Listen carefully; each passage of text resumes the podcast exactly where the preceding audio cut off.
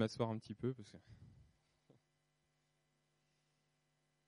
Euh, bonsoir à tous. Euh, donc je m'appelle Paul Hurel, je suis ingénieur à l'Office national de la chasse et de la faune sauvage et animateur notamment du réseau Castor sur la région Centre-Val de Loire, Île-de-France. Mes bureaux sont basés à Orléans et je viens de, de Blois. Je suis parti à 15h30 de Blois et j'arrive seulement ici à Paris. Voilà, j'ai passé du temps dans les bouchons à parler tout seul, donc maintenant je suis content de parler avec des personnes qui, ça sera un peu plus interactif avec mon poste de radio. Alors, euh, donc une conférence sur le castor, effectivement, et merci à l'ARB, euh, ce qu'on l'appelle comme ça maintenant, puis Nature Paris, mais l'Agence régionale de biodiversité de l'Île-de-France, de, nous avoir invités à l'ONCFS pour parler de cette euh, fabuleuse espèce qu'il va falloir s'habituer à voir en Île-de-France. En tout cas, c'est ce qui a l'air de se présager pour, pour nous tous. Et j'espère que, bon alors vous n'hésitez pas à m'interrompre pendant ma, ma présentation, j'ai plutôt l'habitude de fonctionner comme ça, si vous avez des questions alors des fois, les questions devancent un peu ma présentation, donc je vous dirai euh, que ça viendra juste après, mais n'hésitez pas, voilà, si vous levez la main, et puis on, pourra le faire d'une façon assez interactive. Et euh, donc l'idée de cette présentation euh, va être de vous présenter bon, très rapidement l'établissement auquel j'appartiens, le réseau Castor, donc ensuite un focus sur l'espèce en tant que telle, le Castor d'Europe, les différents indices de présence qui vous permettront de savoir dorénavant si on est bien en présence d'un castor ou non, l'histoire du castor, son retour en Ile-de-France et attention aux confusions pour la fin, comme ça vous serez des vrais spécialistes à la fin de l'intervention pour euh, savoir si on a un castor ou un ragondin en face de soi. Alors, l'ONCFS et le réseau Castor. Donc l'ONCFS, donc on s'appelle Office national de la chasse et de la faune sauvage, on a un établissement public, on dépend de deux ministères, le ministère en charge de l'environnement et celui de l'agriculture. On a la grosse mission qui est la police de l'environnement en France, vous devez en entendre beaucoup parler de suite. Il y a l'Agence française de la biodiversité au niveau national qui s'est créée, qui reprend l'ancien établissement qui était nos confrères sur le milieu aquatique, l'Office national de l'eau et des milieux aquatiques. Bah, nous, pour l'instant, on est resté un peu le parent pauvre de notre côté. On verra, il y a des gros choix politiques tout de suite sur le sujet. On verra si euh, l'ONCFS reste euh, actuellement comme il l'est. Ah, c'est un autre sujet. donc notre établissement public est là pour être référent pour l'expertise et la gestion de la faune sauvage et de ses habitats. C'est dans ce cadre qu'on peut travailler notamment sur le castor. Et donc, mission principale, comme je le disais, police de l'environnement et également police de la chasse, s'assurer qu'il n'y ait pas d'acte de braconnage ou que l'exercice de la chasse soit pratiqué euh, en respect du code de l'environnement. Tout un volet études et recherches sur la faune sauvage et ses habitats, qui est une des missions sur lesquelles, euh, laquelle je me concentre, parce que je ne suis pas assermenté police, donc moi, mon, travail, c'est réellement le, le suivi d'espèces protégées ou non protégées, comme les espèces exotiques envahissantes, qui est une de mes autres missions et euh, également donc tout ce qui est appui aux administrations et collectivités, que ce soit les services de l'État en région, en département. Et également, nous sommes euh, certains de nos agents examinateurs du permis de chasser, euh, comme quand nous, nous sommes passés au permis de conduire, on avait un examinateur, bah, nous c'est pareil, on arrive en fin de cycle, c'est les fédérations départementales des chasseurs qui assurent ce travail-là pour la formation des futurs chasseurs, et nous on s'assure que le jour de l'examen, ces futurs chasseurs sont bien dans le respect des règles. Alors l'ONCFS, au niveau donc dans tous les départements, nous avons des agents euh, chargés de la police de l'environnement dans les départements. Au niveau régional, des ingénieurs comme moi, plutôt sur le suivi d'espèces, et également des directions au niveau national, notamment la direction de la recherche et de l'expertise, dans laquelle on retrouve euh, plusieurs unités qui sont euh, qui regroupent des chercheurs, des ingénieurs sur différentes espèces. Donc on a des unités par thématique, par groupe taxonomique. Hein. On a l'unité avifaune migratrice, ongulés sauvages, l'unité sanitaire de la faune aussi, euh, tout ce qui est mortalité en France de la faune sauvage, l'ONCFS est chargé d'aller faire des constats, s'assurer déjà qu'il n'y a pas eu, euh, nous dirons, un acte illégal pour euh, tuer cette espèce-là, et ensuite amener dans les laboratoires départementaux vétérinaires pour faire des analyses et s'assurer qu'on n'a pas une épizootie qui est en train de se développer, surveillance grippe aviaire, etc. C'est aussi une de nos missions. Autre unité, la petite faune sédentaire. Et enfin, la dernière unité, celle qui nous intéresse, c'est celle des prédateurs, animaux des prédateurs. Et dans cette unité-là, on retrouve différents réseaux. Les réseaux, c'est quoi? Ce sont des rassemblements, alors déjà d'agents de l'ONCFS qui sont formés à certaines de ces espèces, et aussi de structures extérieures à l'ONCFS.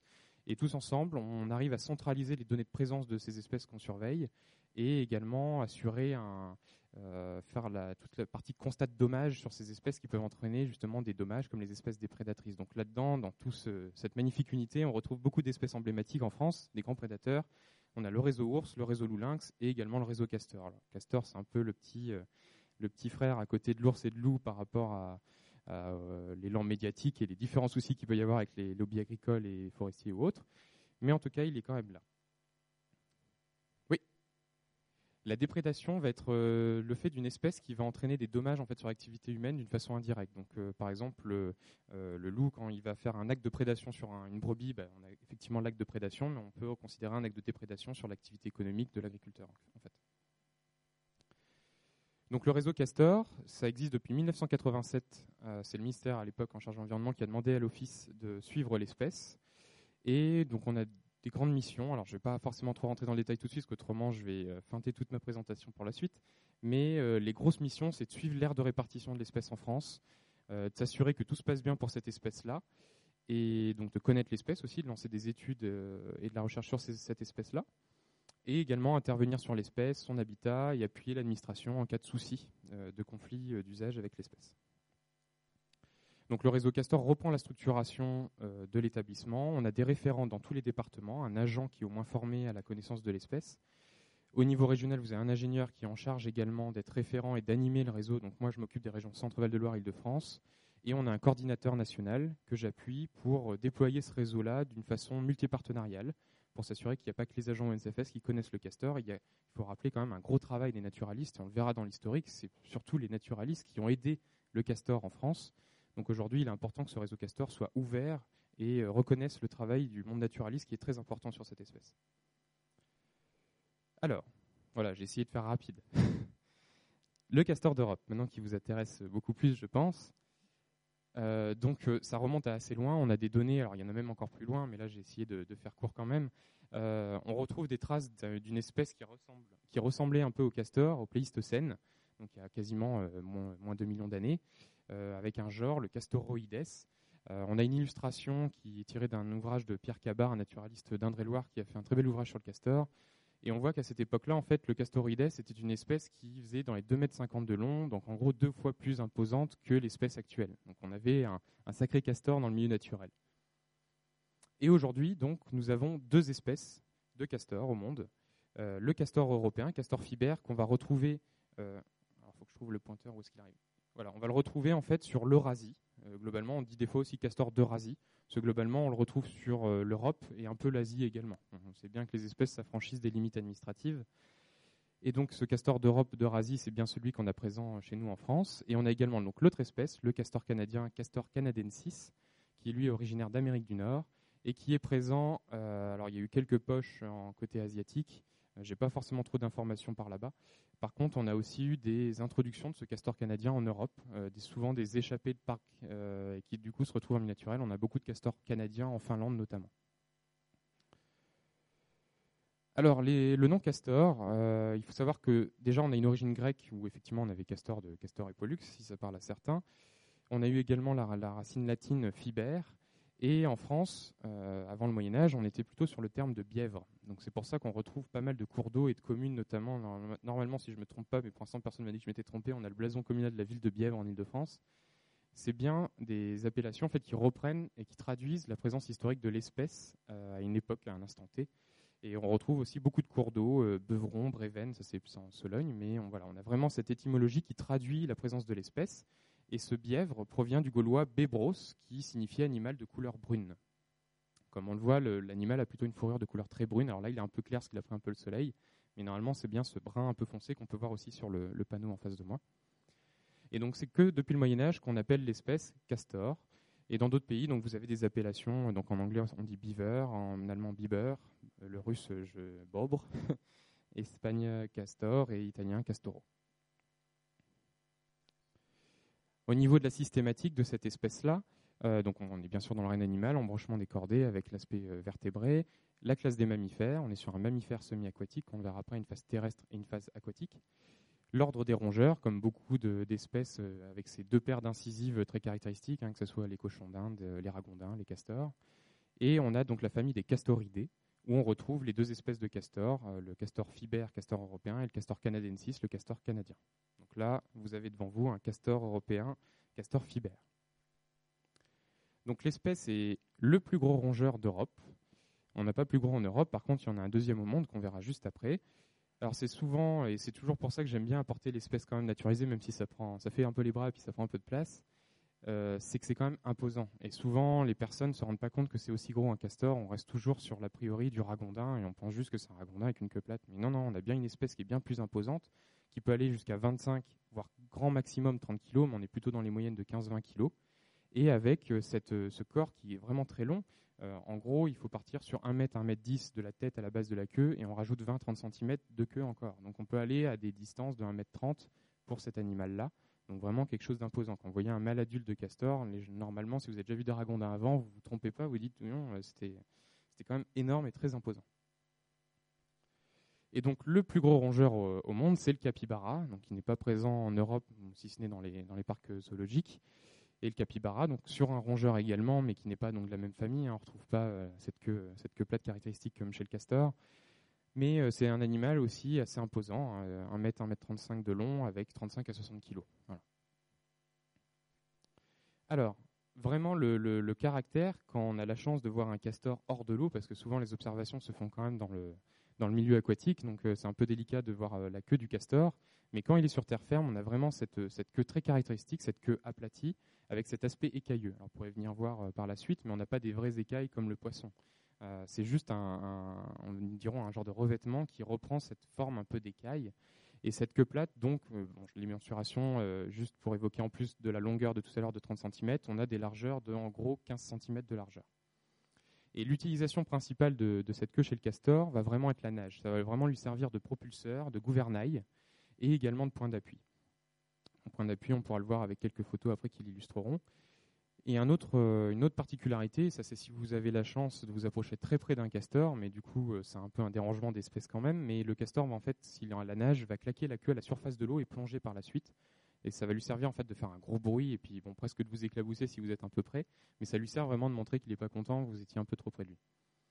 Après la réserve de graisse, ça se traduit aussi un petit peu, voilà, avec une, queue qui peut gonfler un peu en hiver, mais effectivement on n'est pas, euh, voilà, c'est c'est pas la chose la plus caractéristique. Après, il y a eu beaucoup de, un peu de rumeurs sur l'utilisation de la queue du castor, euh, que ce soit pour déplacer ses jeunes, que ce soit pour euh, tasser, on va dire, et appuyer avec sa queue pour tasser la boue à certains endroits. C'est des choses effectivement qu'on constate sur le terrain. Euh, des fois, effectivement, le castor passe sur un tas de boue qu'il a apporté. Donc oui, ça, tasse, mais il ne va pas le faire consciemment, comme certains, un certain Walt Disney il y a plus de, plus de 100 ans maintenant. Alors, vraiment une grosse caractéristique aussi chez le castor, et qui traduit justement cet aspect de mammifère semi-aquatique, c'est qu'on va avoir une différence au niveau des pattes avant et des pattes arrière. Sur les pattes avant, on va avoir des pattes avant vraiment à cinq doigts, euh, qui lui permettent vraiment d'être très agiles et qui ne sont pas palmées. Euh, donc, qui lui permettent réellement de, travailler le bois très facilement, on le verra après pourquoi, euh, et d'être très habile pour cela. Donc, les pattes avant sont assez petites et même les, membres avant sont assez courts finalement il s'en sert très peu. Quand il nage, il les rabat clairement sur son ventre. Il s'en sert juste pour vraiment manipuler les boisements. Euh, et donc cette patte avant fait dans les 6 cm en gros de, longueur et 5 cm de largeur. Donc c'est des empreintes qui sont laissées sur le sol assez petites. Et l'autre, les, pattes arrière, donc elles sont intégralement palmées, d'où ce, vraiment ce caractère mammifère semi-aquatique euh, hyper présent chez cette espèce.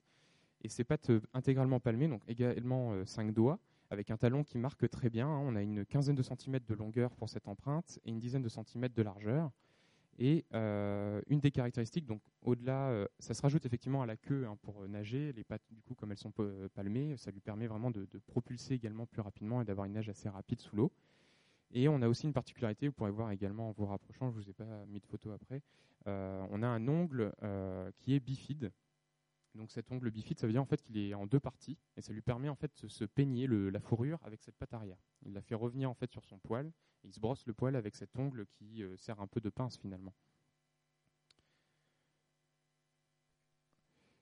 Alors, autre euh, caractère, mais là on n'est plus sur un caractère vraiment propre au, castor, mais un caractère assez propre à tous les mammifères semi-aquatiques comme la loutre notamment. Euh, on a une espèce qui a une fourrure très importante et donc il en prend soin. Donc là, on peut le voir sur ces photos. Ils, sont tout simplement en train de se, nettoyer les, fourrures. Hein. Et, euh, la fourrure, pardon. Et donc on a vraiment ce pelage qui va être brun roux euh, quand le pelage est sec. Par contre, euh, une fois que le pelage est mouillé, là on a vraiment un pelage qui va être plutôt brun foncé, assez foncé même. Et donc, comme beaucoup de mammifères semi-aquatiques, on a deux types de poils au niveau du, du castor.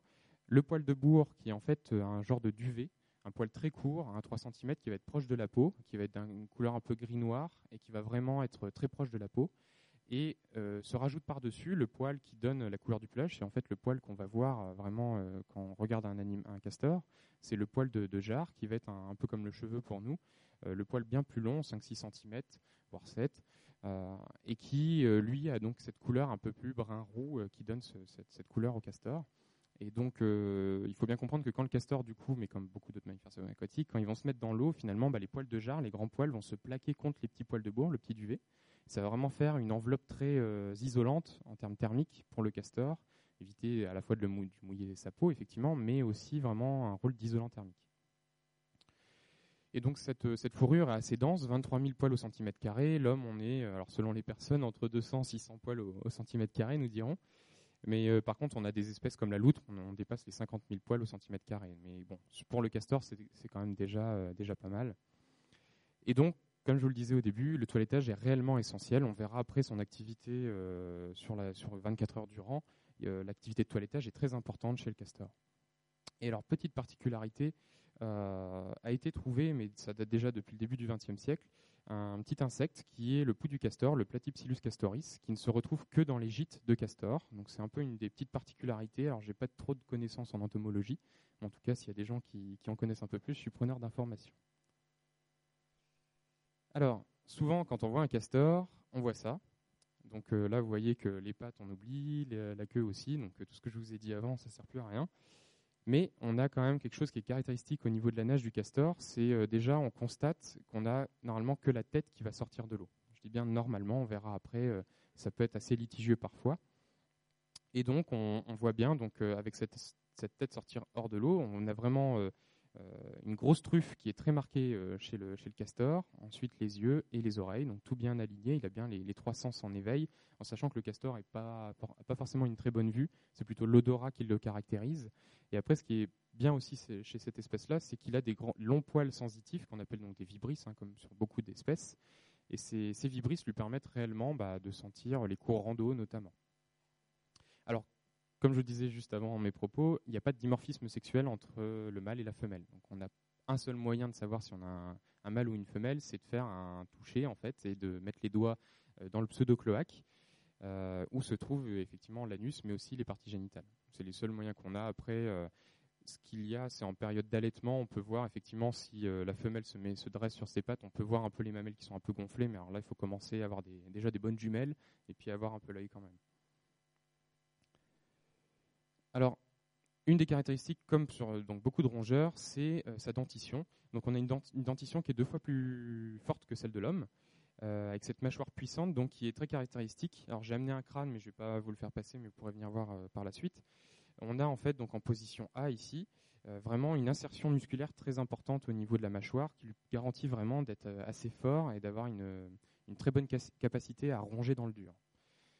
Ensuite, on a donc les incisives très caractéristiques de couleur orange, comme chez beaucoup de rongeurs, avec donc ces deux paires d'incisives, une paire d'incisives supérieure, une paire d'incisives inférieure. Ensuite, euh, plus en arrière, nous avons les molaires et les prémolaires, avec 12 molaires, 4 prémolaires. Et entre ces molaires et les incisives, nous avons tout un espace qu'on appelle le diastème. Et ce diastème-là, on peut le voir sur cette photo, lui permet notamment de transporter des branchages. Alors, s'il a cette dentition et aussi ses doigts euh, non palmés à l'avant et qui lui permettent une certaine dextérité, c'est aussi car le castor est strictement herbivore. C'est un 100% euh, végétarien. Il n'y a pas de consommation de micro-mammifères ou je ne sais quelle autre espèce. Ça, ça a été souvent un a priori, mais bon, il y a quand même un petit paquet d'années maintenant. Et euh, cet herbivore strict a vraiment une, une, consommation sur le bois principalement, l'écorce et également des, certains végétaux herbacés, mais c'est quand même un peu plus rare, et aussi les fruits, les rhizomes. Mais vraiment, ce qui est caractéristique, qu'il faut garder à l'esprit, c'est le bois, l'écorce et les feuillages également, que j'ai dû obligé de préciter juste avant. Et donc, cette, euh, alimentation, en moyenne, sur une journée, c'est jusqu'à 2 kg par jour euh, de, bois ou d'écorce ou de feuillage, en sachant forcément, il y a un peu une variation saisonnière. Quand c'est l'hiver, c'est plutôt de l'écorce d'arbre qui va être consommée, parce qu'on n'a pas le feuillage, effectivement, sur certaines essences et encore. Et euh, sur le printemps-été, on va être plus clairement sur les jeunes, euh, branches avec le feuillage qui vient d'apparaître. espèces préférentielles pour le castor, ce sont les espèces de bois tendre. On dit principalement dans la consommation du castor, ça va être le saule et le peuplier. Euh, alors c'est pas vraiment que ça lui fait peur d'aller dans des essences plus dures, parce qu'on constate aussi des coupes euh, de chêne, euh, on constate des coupes aussi sur du résineux, sur du robinier faux acacia où il y a des bonnes aiguilles aussi. C'est plutôt qu'en fait on a quand même aussi une espèce qui est vraiment affiliée au milieu aquatique et très peu sur le milieu terrestre, mais il reste avoisinant du milieu aquatique. Et souvent, sur ces zones-là, ces habitats-là, on retrouve quand même des essences qui tolèrent plutôt l'humidité, comme le saule et le peuplier. Donc il y a un peu les deux qui jouent, mais voilà. S'il y a un chêne qui est attaqué par du castor, c'est pas étonnant. Ça peut arriver. Alors, on va y arriver. Donc, au niveau de la digestion, c'est vraiment pile poil, hein, une belle transition. Euh, on n'a pas d'enzyme en fait qui, digère la cellulose. Euh, chez le castor. Par contre, il y a des bactéries qui sont transmises par le lait maternel et qui vont être présentes dans le sécom, donc c'est quasiment à la fin du système digestif du castor, ce qui fait qu'il va être sécotrophe. L'aspect de sécotrophie, en fait, c'est qu'il va réaliser deux cycles de digestion. Donc la première fois qu'il va euh, manger du bois, de l'écorce, des feuillages, on va avoir en moyenne 30% de la cellulose qui va être transformée en glucose. Et le glucose, malheureusement, ça va être au niveau du sécom, donc ça va vite arriver au niveau de l'anus. Donc il va excréter des premières crottes des sécotrophes qui va réingérer. Donc c'est là qu'on a l'action de sécotrophie. Et c'est donc ces deuxièmes crottes, une fois euh, consommées, qui vont refaire le deuxième cycle, qui là vont lui permettre vraiment d'ingérer, euh, d'intégrer la cellulose du premier cycle et également les bactéries aussi qui ont euh, permis de digérer la, cellulose. Donc grâce à cette sécotrophie, il arrive quand même indirectement à digérer cette cellulose qui est quand même délicate à digérer et à tirer vraiment un, apport énergétique dans, cette, dans cette alimentation strictement euh, herbivore. Donc là, en haut, vous avez une crotte de castor. Alors ça, je vais vous faire passer. Alors vous pouvez, euh, vous inquiétez pas, ça ne sent pas mauvais. Je vais faire passer comme ça, ce sera peut-être un peu délicat, mais au moins tout le monde la, verra maintenant.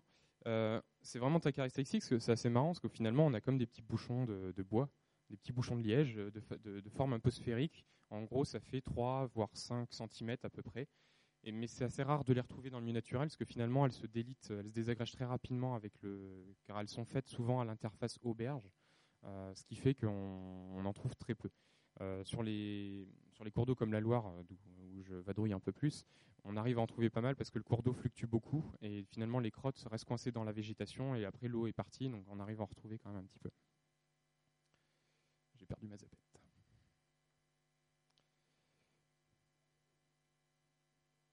Euh, les, crottes?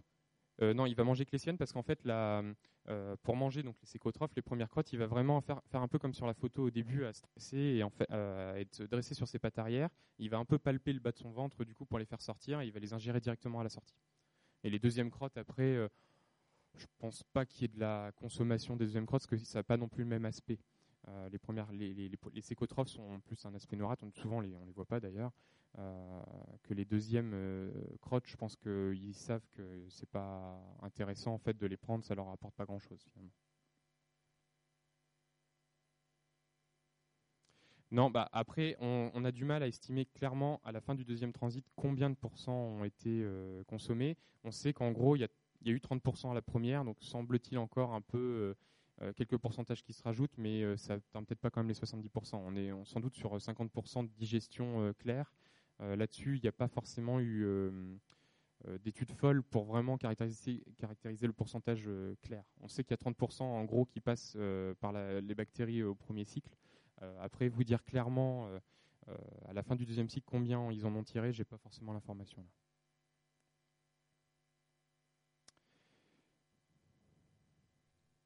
Alors, euh, ces, dentitions, ces incisives très, euh, très fortes pour le castor, donc lui permettent à la fois de couper euh, des arbres, les faire tomber pour, atteindre le houppier notamment, manger les branches, les feuillages. Et ces dents bah, lui permettent de couper les branches, mais ces branches, il les mange pas forcément intégralement et il se sert de certaines pour créer son gîte. Donc là, vous avez la photo d'un terrier-hutte qui est le gîte par excellence du castor. C'est l'image d'épinal du gîte de castor. Donc là, quand on voit sur la photo, on voit un gros amas de branchages. On pourrait dire que c'est un embâcle, mais en fait, si une embâcle. Mais si on regarde de plus près, en fait, tout le bout des branches, de chaque branche, euh, il y a vraiment les coupes très caractéristiques du castor. Ça fait des traces dedans. On a des coupes un peu en escalier. Pareil, vous pourrez venir voir tout à l'heure les, branches que j'ai apportées. On est vraiment loin de la, coupe très nette faite avec une tronçonneuse, hein, clairement. Et donc là, vraiment, on se dit, tiens, il y a quand même un gros tas de branchages avec que des bouts de bois qui ont été coupés par le castor. Alors des fois, on trouve d'autres choses. Hein. Il n'y a pas forcément que des bouts de bois coupés par le castor, mais quand même majoritairement. Et euh, ce terrier donc permet au castor de se reposer la journée notamment, parce qu'on est sur bien une espèce qui va être nocturne principalement, d'où la difficulté de le voir, lui.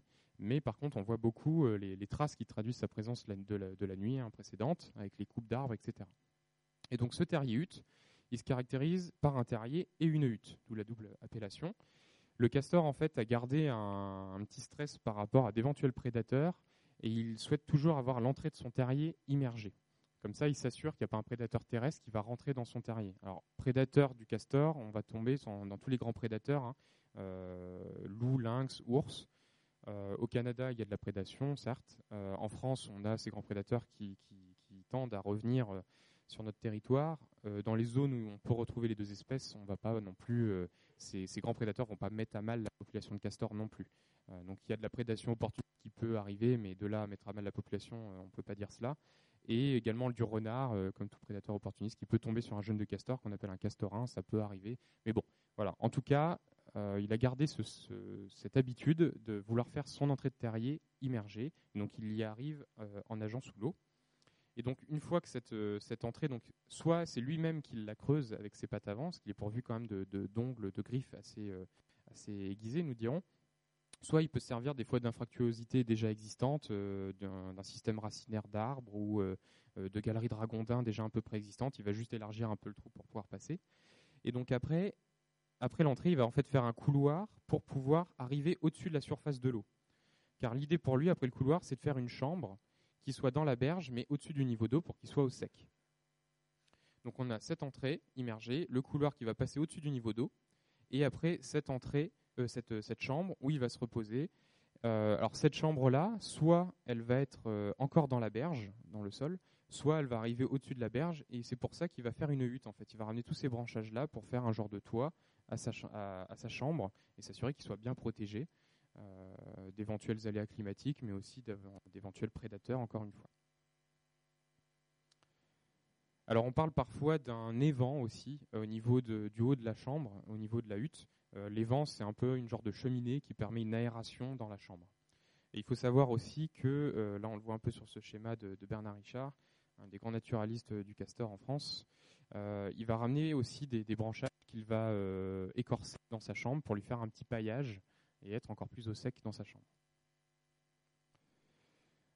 Alors le terrier donc ça c'est vraiment le, gîte par excellence, comme je vous le disais, mais sinon on a quand même trois formats de gîte euh, pour le castor.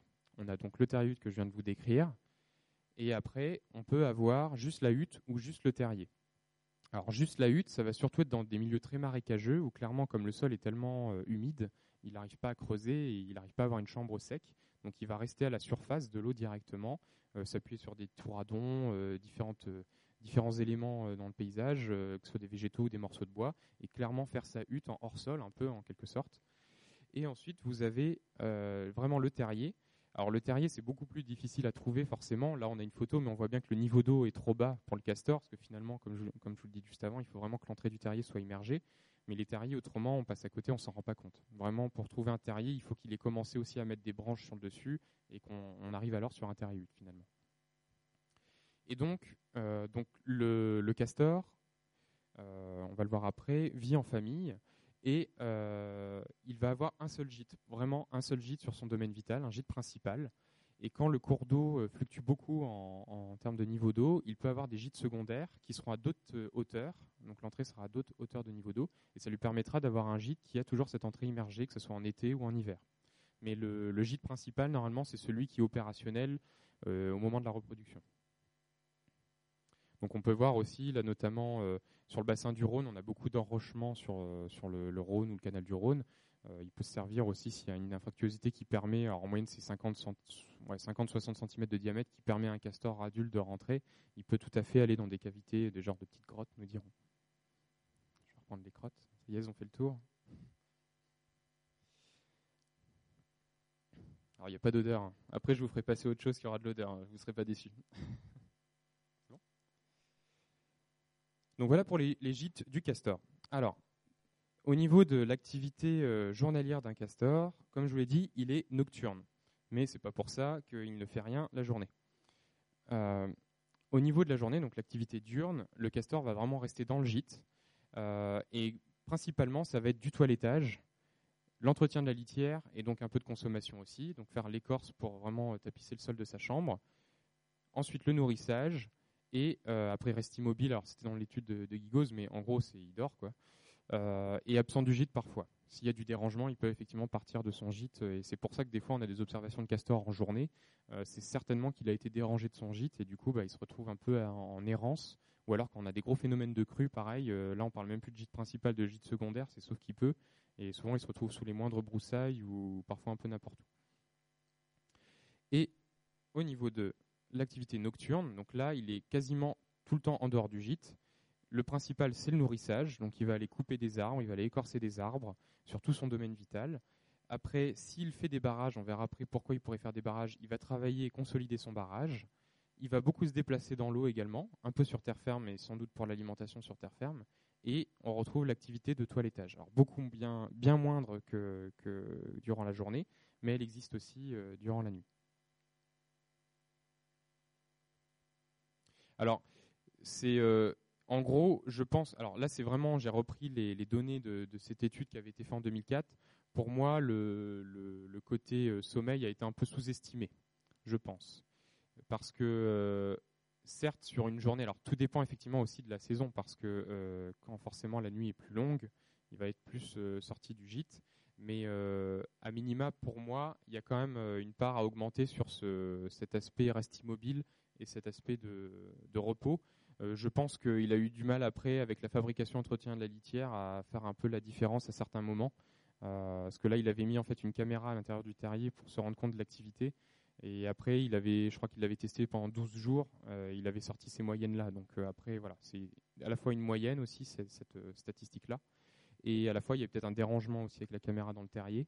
Et à la fois aussi, je pense qu'il a un peu sous-estimé nous dirons le repos du castor. Après, ces chiffres-là, on a beaucoup de mal à les avoir finalement parce que euh, c'est pas forcément évident aujourd'hui, mais pour beaucoup d'espèces comme cela qui sont nocturnes, qui sont euh, gitées la nuit dans des terriers ou autres, euh, d'avoir des informations sur l'activité clairement de l'espèce, c'est assez compliqué.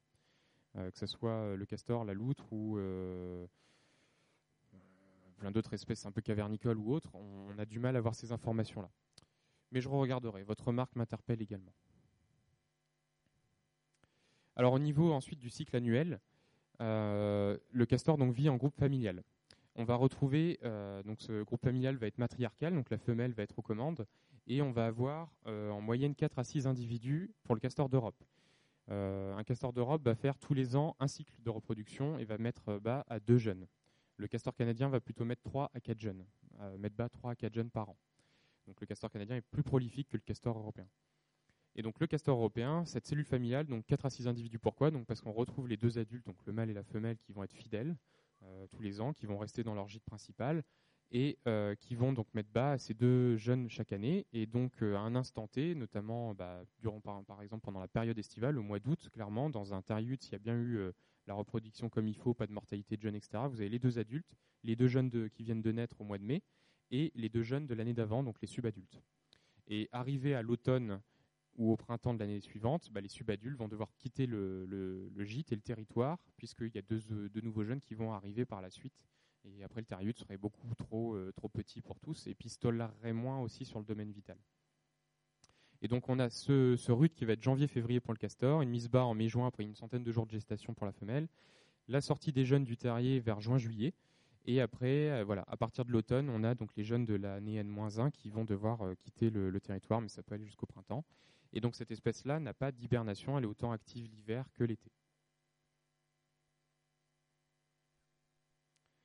Alors, le domaine vital du castor, euh, la cellule familiale va être vraiment très territoriale. En fait, ils vont vraiment défendre leur secteur et c'est pour ça qu'on ne peut pas avoir de phénomène de, nous dirons, de pullulation, ou en tout cas de surdensité de castors sur un territoire, à la différence du ragondin, parce que déjà, ils ont un cycle reproducteur qui n'est pas non plus effarant. Hein. Deux jeunes parents, c'est pas très prolifique.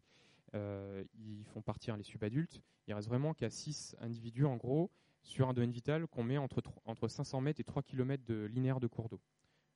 c'est une grosse fourchette tout simplement parce que ça dépend clairement de la ressource alimentaire disponible sur les berges. Si on a une ripisylve, donc des boisements alluviaux euh, en bordure du cours d'eau qui sont très présents, une, grande richesse de végétation, euh, le domaine vital va être restreint puisqu'il aura moins besoin de se déplacer pour atteindre des potentielles ressources alimentaires.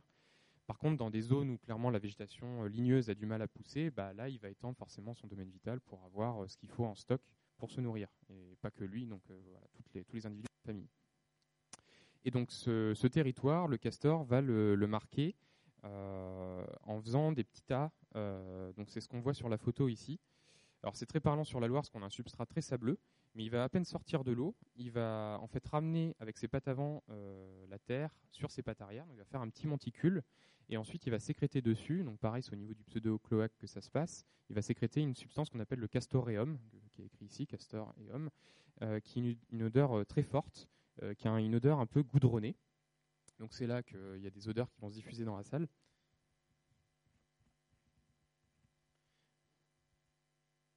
Alors vous, bon, c'est pas la toute fraîcheur non plus. J'en ai, j'en ai pas trouvé ce matin. Il pleuvait sur le terrain, donc c'est forcément quand il pleut, ça lessive la substance.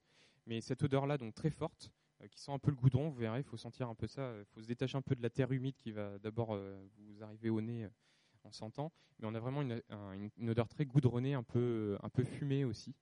Euh, et donc le castor voilà, va sécréter cette substance sur le petit monticule de terre qu'il aura fait et retourner dans l'eau. Et ça, ces petites, euh, donc on appelle ça des bornes à castoreum. Le castor, donc que ce soit le mâle ou la femelle, vont le faire sur tout le territoire. C'est pas juste aux limites euh, du territoire. Et ils vont donc les dispatcher un peu à droite à gauche, toujours à proximité de l'eau, et toujours sur des zones où la berge est un peu facilement accessible en tout cas. Et si jamais un castor d'une autre famille venait à nager dans le secteur, bah, d'un coup il sentirait l'odeur du castorum, il se dirait tiens, il y a un autre castor dans le secteur et c'est pas euh, un castor de ma famille, donc attention. Ou alors euh, si moi je monte les dents, j'ai envie de, prendre leur territoire. Et euh, oui, alors donc autre aspect, le domaine vital, donc 500 mètres à 3 km de cours d'eau, au-delà de l'aspect euh, disponibilité alimentaire. Il peut varier aussi en fonction bah, forcément des densités. Si on arrive en, limite, en tête de bassin versant d'un cours d'eau, euh, ils vont forcément commencer à agglutiner un peu les uns sur les autres. Donc on va avoir effectivement un rétrécissement du domaine vital. Ils vont, alors, il va y avoir des comportements de défense de territoire encore plus marqués. Et aussi en fonction de la, conformation du site, le castor euh, va être. Alors il préfère un peu les, que ce soit au calme ou au courant, il n'y a pas vraiment d'importance. Euh, que ce soit des, en étage euh, collinéen, en plaine ou en montagne, on peut retrouver aussi du castor. Alors que ça, il y a une vingtaine, trentaine d'années, on pensait que c'était qu'une espèce de plaine. Mais euh, en tout cas, voilà, le castor peut se retrouver dans les grands fleuves, dans les petites rivières, dans les petits bras d'eau et dans les étangs également. Et forcément, sur un étang, ça, joue un petit peu aussi sur la représentation du domaine vital. On n'est pas forcément toujours sur 500 mètres, 3 km de linéaire de cours d'eau, mais souvent une famille reste sur un seul étang. Et ils aiment beaucoup aussi faire leur gîte euh, sur les îles. Dès que vous avez un étang avec une île, souvent il faut chercher le, le terrier hutte sur l'île. Euh, ça, marche vraiment la plupart du temps. Ça va, tout le monde sent un peu le castoreum ça, ça débouche un peu le nez Oui, une question Ah, la crotte n'a pas été jusqu'à gauche. Ah, c'est triste. Donc, alors voilà, c'est au niveau de la, dispersion, euh, le castor préfère, euh, pour euh, créer son habitat et son gîte, avoir des profondeurs d'eau qui vont être de 50 à 60 cm de profondeur d'eau, tout simplement parce que ça lui permet d'avoir l'entrée de son terrier qui va être sous l'eau, puisque en gros l'entrée d'un terrier c'est 50 cm, donc il veut, il préfère des zones avec à minima cette profondeur d'eau là. Mais ça ne l'empêche pas s'il y a un petit ruisselet euh, de 5-10 cm de profondeur, de le remonter. Euh, alors certes, il nage pas, mais il le remonte en se disant tiens, je vais peut-être arriver sur une zone beaucoup plus favorable. Donc il peut tout à fait être présent dans des, secteurs avec des, niveaux d'eau bien plus faibles.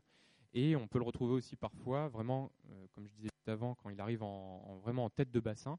Et là, c'est vraiment là-dessus qu'on travaille tout de suite. Euh, notamment entre le bassin versant de la Loire et de la Seine, vu l'actualité, entre le bassin de la Loire et du Rhône, on voit des castors passer dans des zones où il n'y a même plus de, en fait, milieu aquatique. Euh, et du coup, là, il y a vraiment une dispersion de subadultes qui sont vraiment à foncer et à parfois passer dans un milieu forestier, euh, pas ultra sec non plus, des fois il y a toujours des petits réseaux de mares, etc. Mais ça ne les dérange pas plus que ça. Le phénomène dispersif n'est pas contraint parce qu'il n'y a pas de cours d'eau.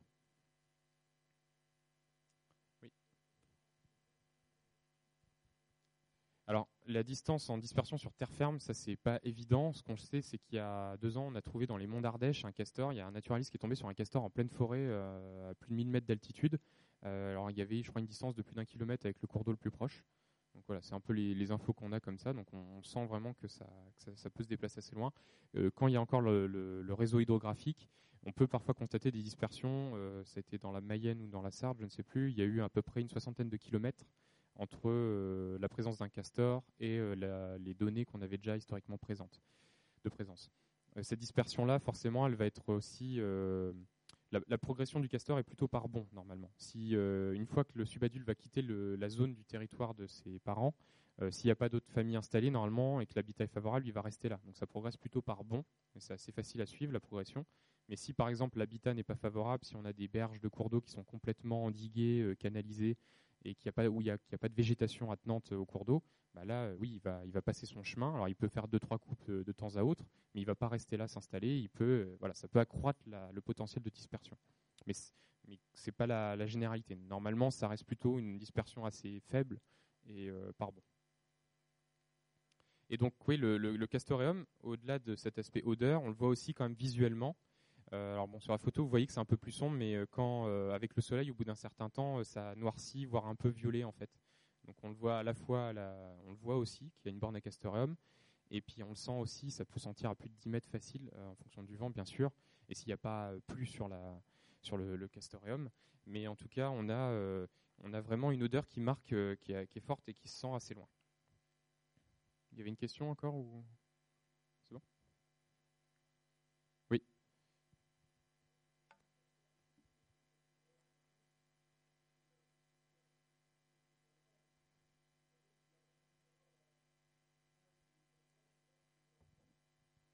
Alors ça, alors il y a eu un peu d'études sur le castoreum.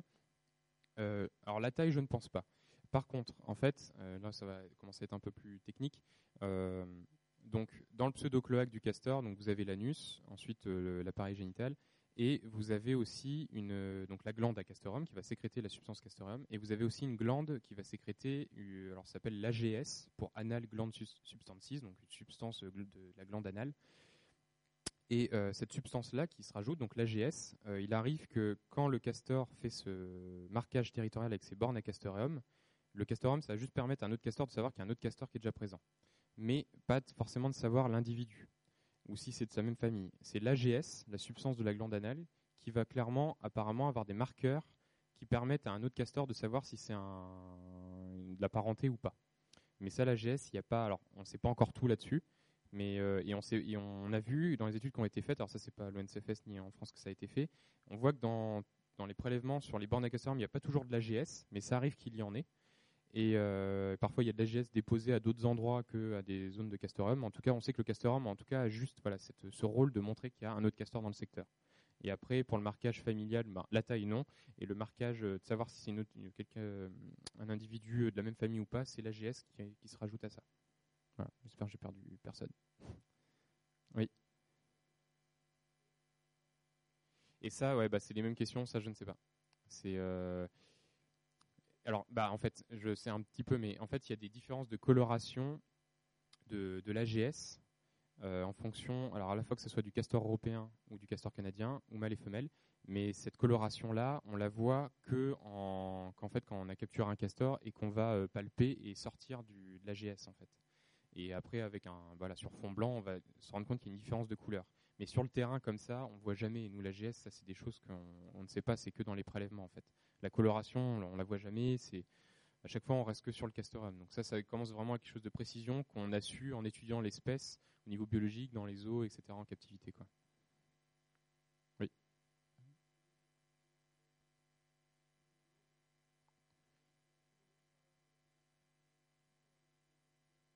Alors, euh, au niveau génétique, on reste plus sur le poil, euh, qui est beaucoup plus concluant.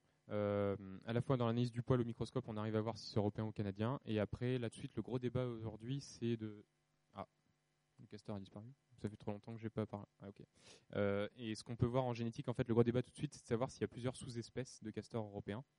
Ce qui semble être le cas, avec des souches, des souches rhodaniennes, des souches plutôt du bassin versant de l'Elbe, euh, etc. Donc euh, c'est plus le poil qui, est emprunté en génétique qui est plus pratique aussi parce que prélever l'AGS, ça implique forcément d'avoir capturé un castor, et capturer un castor, c'est tout de même pas une mince affaire non plus. Ça se fait, mais en tout cas, aujourd'hui, les priorités sont plus faites sur le poil. On met des, en fait, des fils barbelés à hauteur de 40 cm, en gros, sur des coulées de castor. Le castor s'accroche un peu dedans, ça laisse un peu de poil. Et après, on passe derrière, on fait le prélèvement et analyse ensuite. Alors, européen au Canada, euh, pas connaissance de cela. Par contre, canadien en Europe, oui. Euh, alors, il y a eu du canadien qui, a été, qui était présent en captivité dans les années 80 dans le département de Lyon, dans la zone de la Puisée. Euh, il y avait une trentaine de castors en captivité qui sont échappés. Donc, à l'époque, il y a eu, comme l'espèce est exotique, donc exotique, ça veut dire qu'elle est originaire d'une autre aire biogéographique que l'Eurasie. Donc là, elle est originaire d'Amérique. on ne veut pas, bah, ces espèces exotiques-là, il y a eu pour précepte de dire euh, on agit très rapidement, on la régule pour éviter d'avoir une, potentielle hybridation euh, ou un impact du castor canadien sur le castor européen. Donc la trentaine de castors canadiens à l'époque ont été euh, retirés du milieu naturel donc par capture et régulation à l'époque. Et aujourd'hui, depuis les années 2000, en fait, il y a eu pareil, ce qui est le plus près de la France, il y a un zoo en Allemagne sur la commune de Prüm où il y avait du castor canadien aussi. Parce que dès que vous avez du castor en fait en captivité en France, c'est forcément du castor. Bah, en Europe, c'est forcément du castor canadien. C'est pas le castor d'Europe qui est une espèce protégée, donc on a beaucoup plus de difficultés à l'avoir en captivité. Donc c'est souvent le castor canadien. Et donc, euh, à en Allemagne, dans les années 2000, des castors canadiens se sont échappés et ont ensuite donc euh, sont arrivés dans le Luxembourg, euh, limite Belgique, limite Allemagne. Et donc il y a eu tout un travail, ce que j'ai fait d'ailleurs, j'ai travaillé là-dessus en stage de fin d'études en 2011, où on a fait en fait, on a mis des pièges à poils, donc du fil barbelé sur des zones à castor à la frontière euh, belge, luxembourgeoise et allemande, et on a fait les prélèvements. On a eu que du castor européen de, trouver, et donc les gouvernements euh, belges, luxembourgeois et allemands euh, sont dans des, il y a un groupe transfrontalier en fait qui existe pour justement bah, faire tout un travail de, de suivre génétiquement où sont les castors canadiens et euh, certains euh, gouvernements ont choisi donc de capturer l'espèce, de faire l'analyse génétique. Si canadien avéré, euh, régulation de l'animal. sinon, stérilisation et relâcher dans le naturel. Il y a un peu des choix différents selon les, régions, les landes, etc. Donc voilà, pour l'instant, castor canadien le plus près de la France, en tout cas, c'est cette zone belge, allemande, Luxembourg. Et après, par contre, en Finlande, on a énormément de castors canadiens développés. Alors, je crois que c'est depuis les années 60, si je me trompe, je suis plus tout à fait sûr de l'année. Où là, clairement, en Finlande, euh, on a majoritairement maintenant du castor canadien. Donc, c'est pour ça aussi, c'est au-delà de l'aspect de rester sur l'aspect, le, euh, le, précepte, dire c'est une espèce exotique, donc direct, on, agit. C'est qu'on a constaté qu'en milieu européen, euh, dans les habitats européens, quand le castor canadien arrive, du fait qu'il soit plus prolifique, en faisant 3-4 jeunes par an, euh, il supplante le castor européen. Donc là, on est clairement dans la préservation de la génétique et de l'espèce euh, castor d'Europe. Oui. Non, alors, bah, du coup, la pollution pour le castor, ça va parce que finalement, les exigences vraiment pour le castor, c'est juste d'avoir la profondeur d'eau suffisante, de l'eau, alors quelle que soit la qualité. Alors forcément, si on a une pollution monstrueuse, au bout d'un moment, c'est l'animal, il va, oui, mais après, du moment qu'il y a de l'eau et de la végétation qui pousse et des ligneux qui sont présents pour son alimentation, ça ne va pas mettre à mal euh, l'espèce. Donc ça, faut pas forcément avoir de crainte là-dessus. Après, forcément, comme toutes les espèces, euh, il peut y avoir des phénomènes de bioconcentration, etc., qui peuvent s'accumuler et des toxiques présents dans les tissus. Et encore que, c'est quand même plus présent dans les espèces qui vont être euh, carnivores, comme la loutre notamment, qui est en haut de la chaîne alimentaire. Donc forcément, là, on a vraiment une bioaccumulation de toxiques très présente on l'a bien vu chez la loutre, on a énormément de, toxiques présents, alors que ce soit les PCB, arnéochlorés, etc., euh, qui est transmis par le lait maternel en plus au loutron. Donc il y a sans doute euh, un impact sur les loutrons. Mais sur le castor, choses qu'on euh, pas des choses qu'on remet en cause là-dessus. donc voilà. Certes, il faut avoir le milieu aquatique le plus, la meilleure qualité possible, mais en tout cas, pas, c'est pas le, le, critère principal qui fait que le castor ne sera pas présent. Une autre question encore, oui.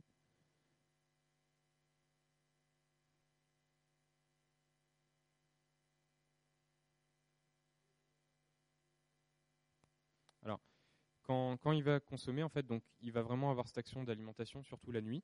Euh, on verra après avec les indices de présence. Euh, donc, forcément, je vous apprends rien, les arbres sont sur la berge. Donc, il va couper les arbres sur ces zones-là, euh, les différentes branches. Et il va préférer souvent les ramener, en fait, juste à la limite entre la, terre et l'eau. il va les consommer à cet endroit-là.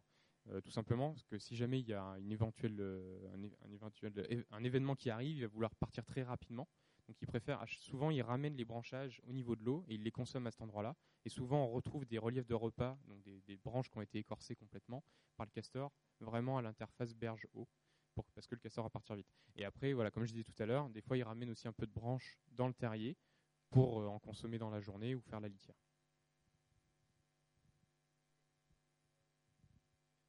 Et alors ça c'est oui, bonne question. Alors le ce qu'on reconnaît au castor, c'est alors effectivement quand vous arrivez sur certaines zones, parfois le castor va couper. Euh, je sais pas, vous aviez une quinzaine de, jeunes saules qui poussaient, bah, parfois les 15 saules ont été coupés complètement. Mais ces espèces-là euh, rejettent très bien. Donc souvent euh, la saison suivante, vous avez vraiment le, le, saule qui rejette énormément et vous avez encore plus de branchages de saules qui repartent. Donc il y, a toujours en tout cas le système racinaire qui est présent dans la berge, donc il y a toujours un maintien dans la berge, il ne va pas dessoucher les arbres non plus. Et euh, ce qu'on reconnaît au castor, c'est que finalement ça ouvre le milieu. Donc on a, il redonne une certaine dynamique avec une, arrivée de lumière au sol qui permet justement un développement de végétation qui, certes au moment de la coupe, est mis à mal, mais par la suite de la coupe, on a vraiment un dynamisme qui se remet en place. Alors que le, euh, le ragondin, lui, à différence du castor, lui fait énormément de terriers, énormément de galeries. Donc lui, le, ragondin, euh, lui confère vraiment cet effet négatif de détérioration des berges, puisqu'il va vraiment faire des terriers partout. Alors que le castor, il fait, comme je vous l'ai dit, un seul gîte principal et deux, trois gîtes secondaires sur son domaine vital. Donc c'est vraiment pas le castor. Certes, il a cette activité de creuser un terrier, mais il en fait beaucoup moins. Et en plus, le castor, lui, il va être limité à six individus sur euh, son domaine vital. Que le ragondin, lui, il va vraiment avoir des phénomènes de pullulation, parce qu'il est moins territorial et il va faire jusqu'à trois cycles de reproduction par an et jusqu'à 7 jeunes à chaque fois. Donc c'est vraiment euh, des autres dynamiques, euh, ce qui fait que voilà, le ragondin, on lui reconnaît ces aspects-là que le castor non du tout.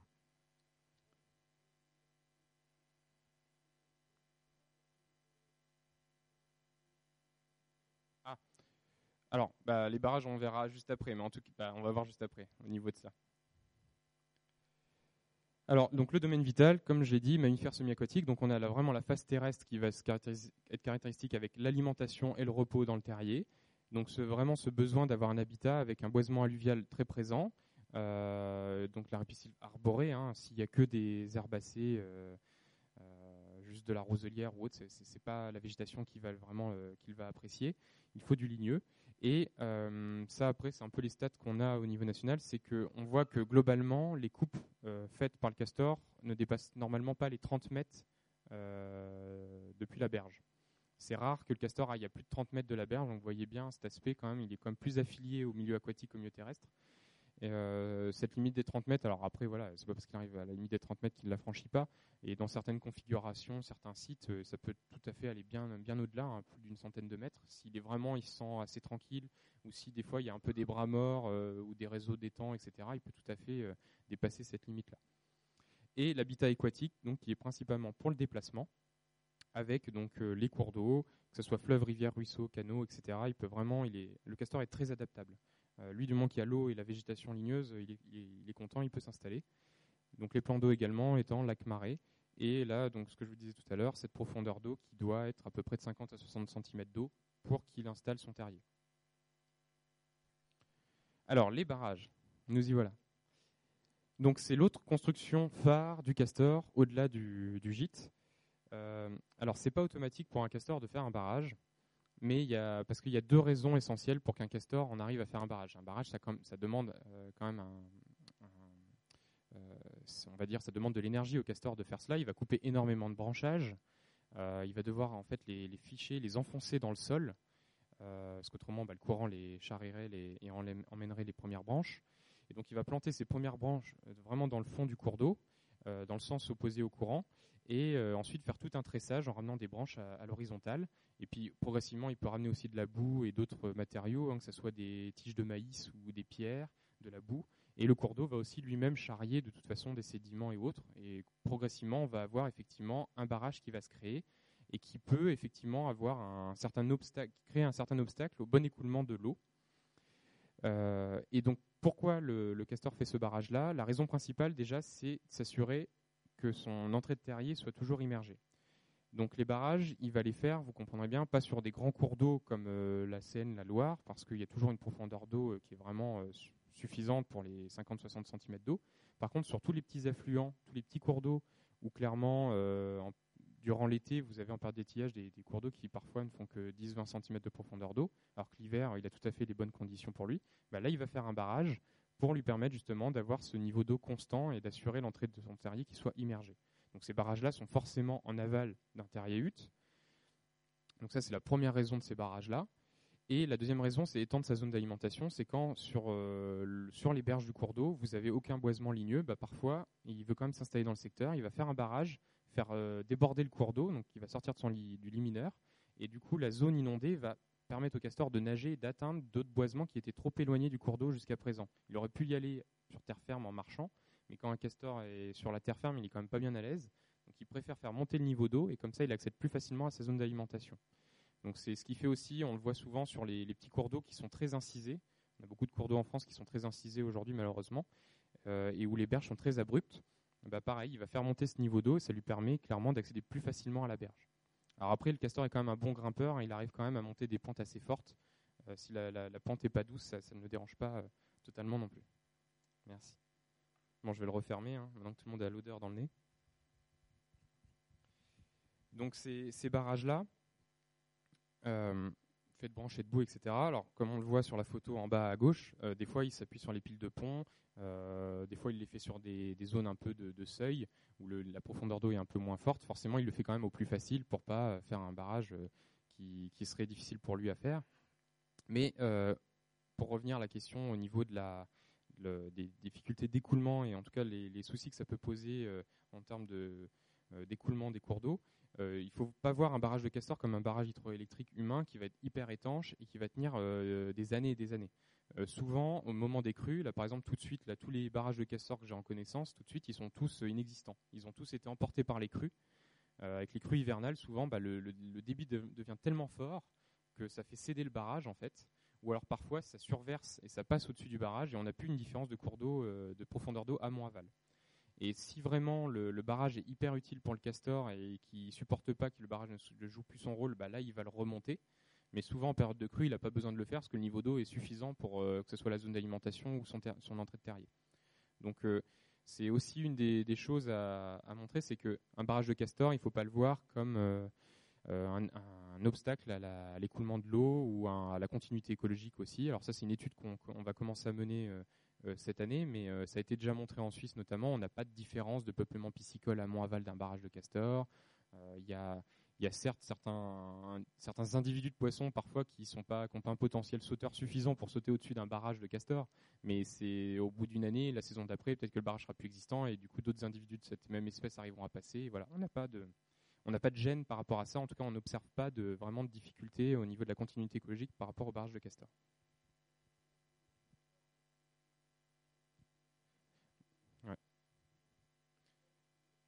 Alors c'est un peu le souci qu'on a sur le castor quand les crues arrivent, alors notamment en période de mise bas, c'est vraiment les moments où euh, il peut y avoir de la mortalité chez les jeunes. Et c'est des moments aussi où on voit vraiment des, déplacements, ce que je vous disais tout à l'heure, c'est là qu'on peut arriver à voir des castors en pleine journée parce qu'ils n'ont plus de gîtes principaux ni de gîtes secondaires. Et là, ils vont euh, se rapatrier sur les moindres petites zones où ils sont un peu tranquilles, où ils peuvent se reposer, pas nager 24 heures sur 24. Mais effectivement, les crues euh, peuvent déplacer des populations et parfois, du coup, même emporter tout le terriut ou emporter tout le barrage. Et il va falloir qu'ils reconstruisent. Donc euh, c'est mieux quand les crues arrivent l'hiver que pendant le printemps quand il y a la femelle qui va mettre bas. Alors après, si euh, souvent on voit quand même des zones, c'est souvent aux mêmes endroits quand même qui va refaire ces, gîtes parce que souvent ça s'y prête déjà bien. Soit il y a déjà la cavité existante.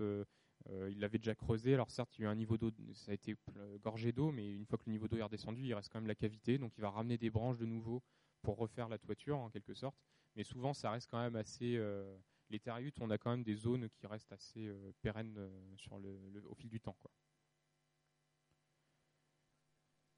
Voilà. Donc J'en ai fini pour un peu les aspects biologie écologie de l'espèce. Que vous avez des questions un peu sur cette espèce-là? Une info que j'ai peut-être pas dit, c'est en moyenne en milieu naturel, on estime à 10-12 ans de vie euh, pour un castor en, nature. En captivité, ça peut aller au-delà des 15 ans. D'autres questions? C'est plutôt 3 euh, ans. Ouais, du mal. Pardon? Alors, bah, la rencontre du couple, ça, on a pareil, on a un du mal à savoir, mais euh, en observation, on se rend compte que des castors arrivent des fois l'un vers l'autre et se sentent en fait. Donc on voit les têtes les unes contre les autres qui se sentent un peu, un peu le postérieur également. Et puis après, il y a l'accouplement, mais c'est assez rare. Euh, bah, moi, personnellement, j'ai jamais vu d'accouplement de castor. Après, c'est des images qu'on peut voir, mais voilà, la rencontre se fait plutôt inopinément comme ça, de façon très opportuniste, mais il se cherche un petit peu. Forcément, un subadulte qui va chercher un nouveau territoire, il va pas juste chercher une bonne zone d'alimentation et une zone où il est tranquille, il va aussi chercher un partenaire. S'il y a des luttes qui sont observées, ça, bah, déjà au niveau de la défense du territoire, et après, bah voilà, quand on est sur des territoires qui sont pas où il n'y a pas encore eu la, une famille qui est installée, effectivement, s'il y a plusieurs mâles euh, pour une femelle, il peut y avoir. Alors après, euh, on voit jamais des gros regroupements de castors, mais il arrive en tout cas de voir deux mâles qui peuvent se, se, se, battre un petit peu, et là, bah, les incisives sont de grande utilité. Il y avait une question tout au fond en haut, oui. Les jeunes nagent. Alors les, jeunes en fait sortent du terrier à peu près au bout de euh, euh, deux, trois mois en gros. Donc euh, vers juillet-août, ils commencent déjà à sortir du gîte et ils peuvent nager. Ils ont déjà euh, tout ce qu'il faut pour, pour le faire. Il y avait une question devant, troisième. Oui. Eh ben, bah, sur les secteurs où il y avait des connaissances, bah, les crues qu'il y a eu en mai-juin 2016, c'était plutôt sur le loin et en Ile-de-France, etc. Et à cette époque-là, il n'y avait pas de castor en Ile-de-France. Alors, et celle plus au sud, notamment bah, nous vers Orléans, etc., on a vu effectivement, on a retrouvé un peu de mortalité, on a retrouvé quelques castors euh, sur les bords de cours d'eau. Après, c'était pas non plus. Euh, on a eu un peu plus de mortalité que d'habitude, mais c'était pas non plus fort, très marqué, quoi. Et après, bon, la difficulté aussi, comme c'est une espèce euh, semi-aquatique, bah, on a, c'est toujours difficile d'observer les phénomènes de mortalité de ces espèces-là et aussi de constater que c'est bien dû à de la noyade, parce qu'elles sont souvent dans l'eau, donc euh, c'est souvent la noyade qui est en prime abord, mais ça peut être d'autres choses, ça peut être du tir, ça peut être du piégeage. Alors, alors au début, ça a été, euh, on s'était dit ça. Et finalement, ben, on va revenir après sur le retour en Ile-de-France, mais en fait, non, on a eu des informations euh, de coupe de castor vers Corbeil-Essonne au mois de mars 2016. Donc clairement, la crue n'y est pas elle n'a rien à voir dans, ce, dans cette progression. Par contre, sur la rivière du Loing, qui fait aussi la jonction Bassin-Seine, Bassin-Loire, euh, là, on sait que ça a poussé un peu les castors et qu'il y a eu un peu des. Ça, a permis d'aider à ce qu'ils progressent un peu plus rapidement, mais ça sans doute aussi euh, engendré quelques phénomènes de mortalité, mais on n'a pas retrouvé de castors morts sur le loin en 2016 ni 2017. Et bon, voilà. Mais ça, je reviendrai peut-être juste après. Euh, oui.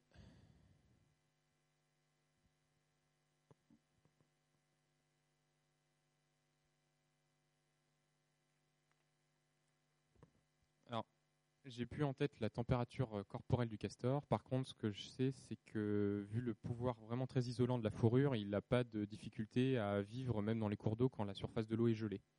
Ça, ça lui pose pas de souci.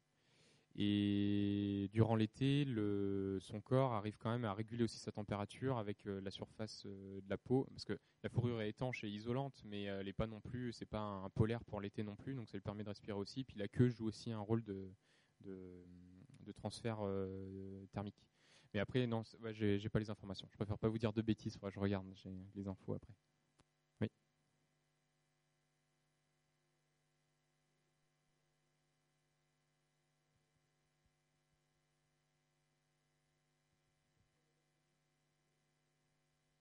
Ça, en fait,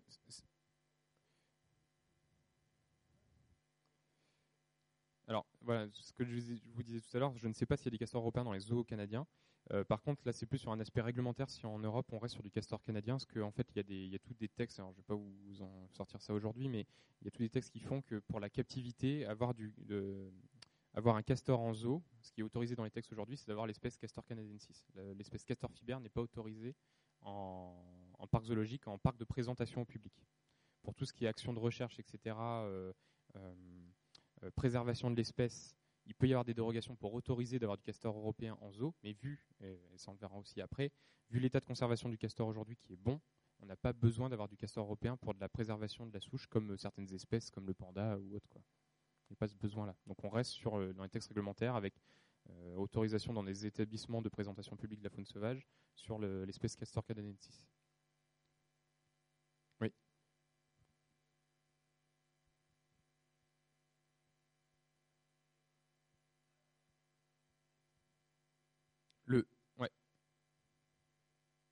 C'est ça. En fait, le, gros problème castor canadien, castor européen, c'est vraiment le fait qu'il supplante parce qu'il est plus prolifique.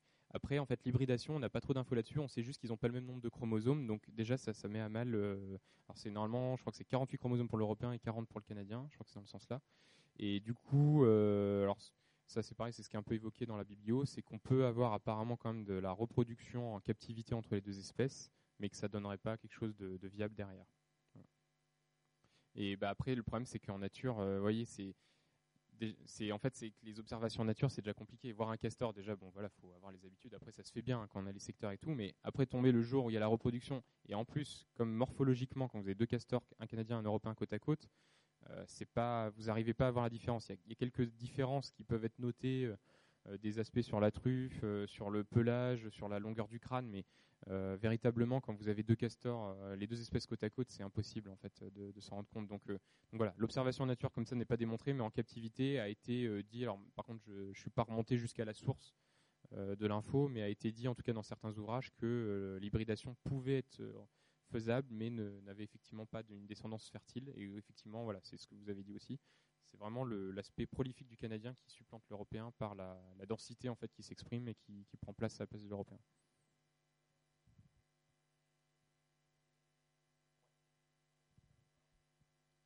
Ils ont fait analyse génétique. Analyse génétique. Après, ils ont développé d'autres techniques avec euh, l'analyse colorimétrique de, de l'AGS, mais ça demande aussi de la capture du castor et puis euh, faire les sécrétions de l'AGS pour voir la couleur. Euh, ils ont, qu'est-ce qu'ils ont testé aussi d'autre? Bah, Le poil après poil microscope. C'est les trois, les trois techniques, mais surtout la génétique vraiment qui est utilisée aujourd'hui. Mais après, voilà, il y a le, le temps d'analyse qui est toujours très compliqué, ce qui fait qu'il faut mettre en quarantaine, etc. Donc c'est quand même pas évident.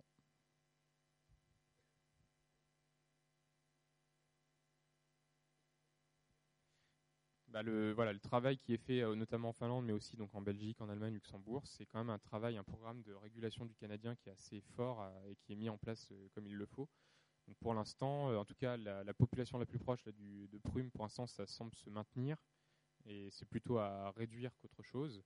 Et en Finlande, ça s'est maintenu aussi. Et après, le temps aussi que ça arrive plutôt bah, jusqu'en France, on a encore le temps, mais là-bas, c'est pareil, ils ont un travail pour s'assurer qu'il y ait une régulation qui soit faite.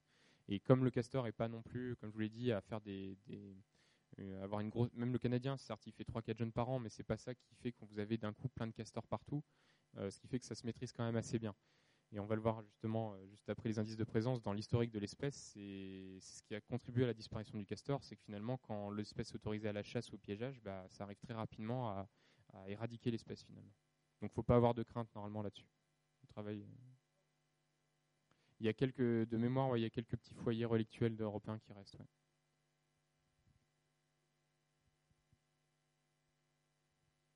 Totalement. C'est totalement le cas. Alors nous en France, on a eu la chance dans les années 80, c'est que la zone, il n'y avait pas de casseurs européens connus, donc euh, on ne se posait pas trop de questions. Euh, c'est sûr qu'aujourd'hui, si ça venait à revenir, euh, mais c'est déjà ce qu'ils font en Allemagne, etc., c'est voilà, c'est effectivement pas évident. Mais bon,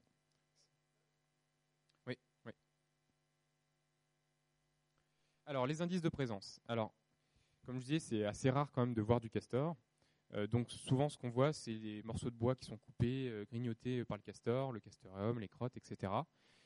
Mais ces différents indices de présence qu'on peut trouver, euh, il y en a en total une quinzaine à peu près d'indices de présence de castor. ça va avoir ça va exprimer différents niveaux de présence. Il y a des indices qui vont permettre de dire oui, on a bien un castor qui s'est installé dans ce secteur-là, ou on a juste un castor qui est passé et qui n'est plus là. Donc c'est important quand même de faire le tri. Alors déjà les, les, indices phares qui permettent vraiment d'avoir une présence pérenne au moins d'un castor, voire d'une famille, c'est forcément le terriute. Parce que s'il y a un terriute, c'est que le castor s'est installé. Et puis il a mis du temps quand même à créer le terriute. Ensuite, on a aussi les barrages, mais il faut que le barrage soit entretenu. Alors, on voit qu'un barrage est entretenu avec des branches qui ont été coupées fraîchement, euh, ce qui est pratique avec le bois. Alors, on n'a pas une datation hyper fine non plus, mais euh, avec la pluie, avec euh, les inondations, le bois, au bout d'un moment, il grise finalement. Donc, quand le bois a été coupé fraîchement, on voit vraiment une couleur beige blanche très marquée, très fraîche. Et là, on arrive un peu à estimer si ça date de au moins d'un an ou plus d'un an. Quoi. Donc, si le barrage joue bien son rôle, hein, vous voyez comme sur la photo de différence d'eau amont-aval, et qu'on a des branches un peu coupées fraîchement où là, voilà, on voit bien euh, la couleur blanchâtre. Là, on sait que le castor entretient ce barrage-là. Il y a toujours la différence d'eau à aval. Il y a des autres branches qui sont apportées. Donc là, il y a un castor qui est dans le secteur qui euh, entretient son barrage. Donc s'il entretient son barrage, c'est qu'il veut s'assurer d'avoir toujours sa zone d'alimentation dans le secteur. ou alors qu'il veut s'assurer que l'entrée de son terrier est bien immergée. Donc ça traduit aussi vraiment qu'il y a un castor dans le secteur qui est bien installé. Et autre indice, le dépôt de castoreum. Donc là, on le voit un peu moins que tout à l'heure, mais vous l'avez aussi ici en fait. Vous avez ce petit tas de sable avec cette petite coloration brunâtre. Bah pareil, s'il y a du castoreum, ça veut dire qu'un castor a marqué son territoire. il a dit je suis chez moi. Après, il y a tous les autres indices qui ne sont pas dans une installation pérenne forcément, et c'est souvent les indices qu'on trouve. Donc euh, c'est vraiment plutôt les trois premiers indices qu'il faut vraiment chercher pour, euh, sur le castor. On trouve forcément les coupes. Alors c'est vraiment ce qui est le plus parlant, on en trouve partout. Mais clairement, une coupe, ça peut très bien être euh, un subadulte qui est en pleine dispersion, ou alors même un, euh, oui, un subadulte en dispersion. Et l'habitat n'est pas forcément favorable, mais il y a peut-être quand même un arbre, deux arbres, bah, il va quand même les, il va les couper. Effectivement, vous aurez une coupe, mais euh, il sera passé et puis il sera plus là en fait. Et cette coupe, pareil, si le bois est très grisé, ça se trouve le castor est passé il y a plus d'un an. Donc on ne on peut plus dire vraiment que le castor est présent dans le secteur, mais on sait qu'il y a un castor qui est passé dans le coin il va falloir qu'on cherche si euh, dans les zones avoisinantes, il n'y a pas un terrier du castoreum, un barrage, etc. Non, ouais, le bois mort, il va quand même pas trop aller dessus. alors, comme tout rongeur, il a la poussée des incisifs qui est continue, donc il a besoin de ronger pour user un peu ses dents. Euh, mais le bois mort, voilà, souvent c'est un peu mou, etc. Donc c'est vrai que quand même c'est plutôt sur du bois vivant euh, que le castor va s'amuser. Maintenant, il n'est pas rare non plus d'arriver des fois sur des zones où il y a des arbres qui ont été coupés par l'homme, avec des, tas de rondins de bois, etc. Et de voir ces morceaux de bois. Alors, ils, sont plus vivants dans le sens où ils sont plus euh, sur pied, ils ont été coupés, mais ils sont encore assez frais. Et on voit aussi du castor faire ses dents euh, sur ces, branchages, ces tas de branchages en fait à proximité de l'eau. Il va au facile, encore une fois. C'est des tas de branchages déjà disponibles. Des fois, il les emporte pour faire son terriut. Il s'embête encore moins quoi, pour faire ça. Autre trace, c'est l'écorçage. Pareil, donc s'il y a un écorçage, voilà, c'est un castor est passé, il a écorcé effectivement. Alors l'écorçage, il y a toujours quelque chose qui est assez compliqué, c'est que le ragondin fait également de l'écorçage. Donc quand on trouve que de l'écorçage et qu'il n'y a pas de coupe autour, euh, c'est toujours un peu douteux et on aime bien trouver quand même des coupes à côté pour vraiment conclure à du castor. Quand vous avez une zone où il n'y a que, que de l'écorçage et pas une seule coupe, c'est quand même un peu étonnant parce que des, vous dire que si on a une branche de, je sais pas, 5-6 cm de diamètre, voire un peu plus, normalement le castor, euh, vous voyez bien la, taille de la bête, il va plutôt couper la branche directement et pas juste s'amuser à l'écorcer euh, très finement. Donc souvent, quand, alors pareil, c'est les dires dans les récits, dans les bouquins, euh, on dit qu'en gros, en dessous de 8 cm de diamètre, si vous voyez une coupe d'une branche ou un peu d'écorçage, c'est du ragondin. Et au-delà, c'est sûr que c'est du castor. Donc, effectivement, au-dessus de 8 cm, ça commence à être assez imposant.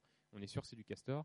Mais dans les faits, quand vous êtes sur le terrain dans des sites à castor à profusion et euh, où parfois il n'y a quasiment aucun ragondin, vous pouvez voir des bois, on appelle ça des bois baguettes, qui font même pas 1 à 2 cm de diamètre, et on sait que c'est le castor qui l'a fait aussi. Et un jeune castor peut aussi, un, jeune castor, un bébé, un castorin, peut aussi euh, couper des tout petits branchages. Donc voilà, c'est pour vous dire que déjà, bon, l'aspect diamètre, voilà, c'est des choses qui sont écrites, mais c'est quand même pas, c'est pas évident quand même sur le terrain. Et quand il n'y a que de l'écorçage et qu'il n'y a pas de coupe à côté, c'est un peu étonnant aussi. Mais bon, l'écorçage, je vous donne les, bases, hein, mais on dit que le castor, quand il va écorcer, il va faire un travail assez propre, où il va vraiment enlever toute l'écorce. Il va rester après une surface lisse de bois. Euh, une fois que vous avez enlevé l'écorce, en fait, vous arrivez directement sur l'aubier en fait dans un tronc. Euh, donc, euh, quand le castor travaille normalement, il travaille proprement, on dit, parce qu'il enlève vraiment toute l'écorce et on voit plus que du bois, comme ici. Bah, on voit plus que de l'aubier. Que le ragondin, on pourrait voir un peu, là comme vous voyez en bas, un peu des petites traces où il va rester un peu d'écorce entre les traces dedans. On dit que le, voilà, le travaille un peu moins proprement, qu'il est plus euh, à, mâchouiller un petit peu le bois. Mais euh, véritablement, pour euh, en voir souvent, c'est vraiment pas évident d'être catégorique quand vous voyez un écorçage entre un castor et un ragondin. Donc, vous avez l'information, si vous trouvez un écorçage, prenez des photos quand même, mais essayez de trouver des coupes à côté. Et alors, autre chose aussi, on se pose quand même la question, c'est que des fois, il y a des arbres qui sont juste écorcés, ils ne sont pas coupés intégralement. Donc on se demande s'il n'y a pas un rôle quand même de marquage un peu visuel. Certes, le castor n'a pas une très bonne vue, mais on se demande si parfois le castor va pas juste écorcer un peu un arbre pour montrer qu'il est dans le secteur. Mais ça, voilà, pareil, difficile à, difficile à démontrer finalement. Ah, je ne sais pas, bonne question aussi. C'est bien, j'ai des questions euh, nouvelles à chaque fois. Non, ça, je, ne sais pas. Je regarderai. autre niveau d'indice, bah, forcément, c'est les empreintes. Alors, les empreintes et les coulées de castor. Alors, une coulée de castor, déjà, on va avoir une largeur qui va normalement dépasser les 15 cm, puisque la largeur de la queue déjà fait 15 cm, et globalement, la, longueur, la largeur du corps également. Donc, si c'est moins large, logiquement, c'est pas du castor. Souci, par contre, c'est que les coulées de castor, bah, elles peuvent être tout à fait euh, mixtes. On peut avoir du ragondin qui passe aussi sur la coulée, euh, donc pas que du castor. Il peut y avoir de la loutre aussi parfois, etc. Donc après, faut regarder les empreintes. Et les empreintes, ça, va revenir donc sur les empreintes que je vous ai présentées, les pattes euh, au début de l'intervention. Trouver une empreinte sur un substrat qui est vraiment très meuble et qui permet vraiment un marquage des cinq doigts avec la palmure complète entre les cinq doigts, je peux vous dire ça n'arrive pas souvent. Et globalement, la difficulté qu'on a, et on va le voir juste après, c'est que l'empreinte du ragondin est assez similaire à celle du castor. Donc on a beaucoup de mal à faire ces différences-là. Là où on peut être catégorique, c'est que comme la queue du castor est à l'arrière. Quand le castor va passer, on a des empreintes qui vont être marquées au sol, mais derrière, il y a un rouleau compresseur qui arrive avec la queue et qui va lisser en fait finalement les empreintes. Donc là, on le voit un peu sur cette photo-là. En fait, la surface est tout à fait lisse ici. Et là, on retrouve des pattes avec un talon très marqué. Et si on regardait un peu plus, en fait, vous aviez bien les cinq doigts. Donc là, c'était le cas d'école parce que bon, il y avait vraiment euh, le, substrat était hyper meuble, une bonne boue bien bien fraîche pour euh, le marquage d'empreintes, c'était parfait. Mais après, autrement, si vous n'avez pas la trace de la queue, ça peut arriver quand le substrat est plus sec. C'est assez compliqué quand même de s'assurer que c'est vraiment bien une empreinte ou une coulée de castor. Autre euh, indice qu'on peut voir, c'est les réfectoires, ce que je vous évoquais tout à l'heure. Donc le castor va couper des branches sur la berge et va préférer les consommer en étant euh, vraiment très proche de l'eau. Donc il n'est pas rare qu'on arrive sur des zones où on voit tout un tas de branches. Alors on n'est pas sur un terriute, mais on n'a que des bois comme ça qu'on appelle un peu des bois baguettes, qui ont été complètement écorcés à l'extrémité, il y a vraiment les traces de dents caractéristiques. Et une fois qu'il les a écorcés, bah, il les laisse là. Il ne mange pas intégralement forcément la branche. donc ça, c'est les zones de réfectoire. Là, pareil, quand on trouve ça, on sait qu'il y a quand même un castor qui est un peu euh, habitué à être dans le secteur. De là à dire que c'est une présence pérenne, pareil, on ne peut pas encore s'avancer là-dessus. Ça peut très bien s'être déroulé il y, a, il y a quelques temps. Après, là, après, il faut plus avoir une connaissance en fait du, euh, du cours d'eau, comment il a réagi, s'il y a eu des crues dernièrement, s'il y a eu des fluctuations de niveau d'eau, etc. Et après, il y a tous des niveaux d'indices très douteux, alors que ce soit du bois coupé qui est flottant. Euh, forcément, vous comprendrez que si un castor a coupé un arbre euh, et qu'il y a des branches qu'il a laissées dans l'eau, genre du réfectoire, et qui sont emmenées par des crues, bah, des fois on retrouve des bouts de bois effectivement qui ont été avec, on retrouve les traces de dents sur le bout de bois, on sait que c'est du castor, mais ça a été emporté par le courant, on les retrouve à des kilomètres et des kilomètres des zones de présence en fait. Donc on n'est pas sur un indice de présence certaine ou même probable, c'est vraiment assez douteux. Et après, il y a tout ce qui est observation. Donc là, moi, je sais ce que c'est. après, quand je vous ferai le topo sur l'attention aux confusions, vous saurez également ce que c'est. Il y en a peut-être déjà qui le savent. Mais en tout cas, il y a beaucoup d'observations comme ça qui sont où c'est hyper compliqué de savoir si on a un castor ou un ragondin euh, devant nous. Donc souvent, ces indices-là, c'est des indices qu'on peut nous envoyer, des photos ou nous dire oui, j'ai vu un castor. Et après, il y a tout un travail, et on va le voir après, de savoir si on a bien un castor qui était présent ou pas. Alors, oui. Non, le, le ragondin fait pas du tout de barrage et on va le voir juste après. Il est vraiment à consommer que de l'herbacée, donc pas du tout de ligneux. Euh. Ouais, l'entrée du terrier est aussi sous l'eau pour le ragondin. Alors, rapport castor-ragondin, il n'y a pas de zone d'exclusion. On peut avoir du, ragondin sur un domaine vital de castor. Par contre, euh, quand on observe sur le terrain qu'on voit un ragondin un peu trop proche d'un castor, le castor arrive à s'imposer et le ragondin à chaque fois s'enfuit. Il comprend qu'il a affaire à plus gros que lui euh, en face de lui.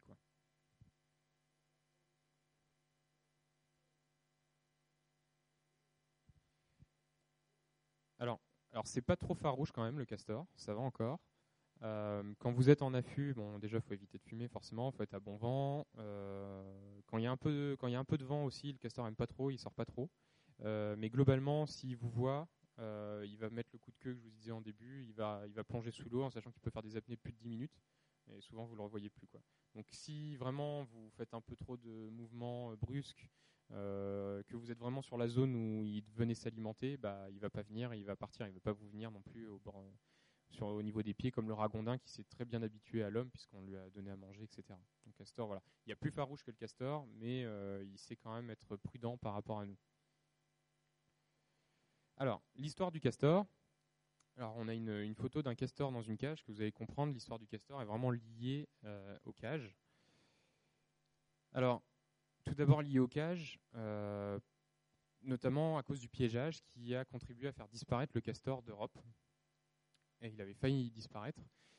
Euh, historiquement, là, on a des infos 13e jusqu'au 15e siècle où on avait du castor présent partout en Europe. On a un manque un peu de données en Grèce, Italie, mais c'est peut-être des manques de relevés d'informations. À l'époque, on n'a pas forcément des infos partout.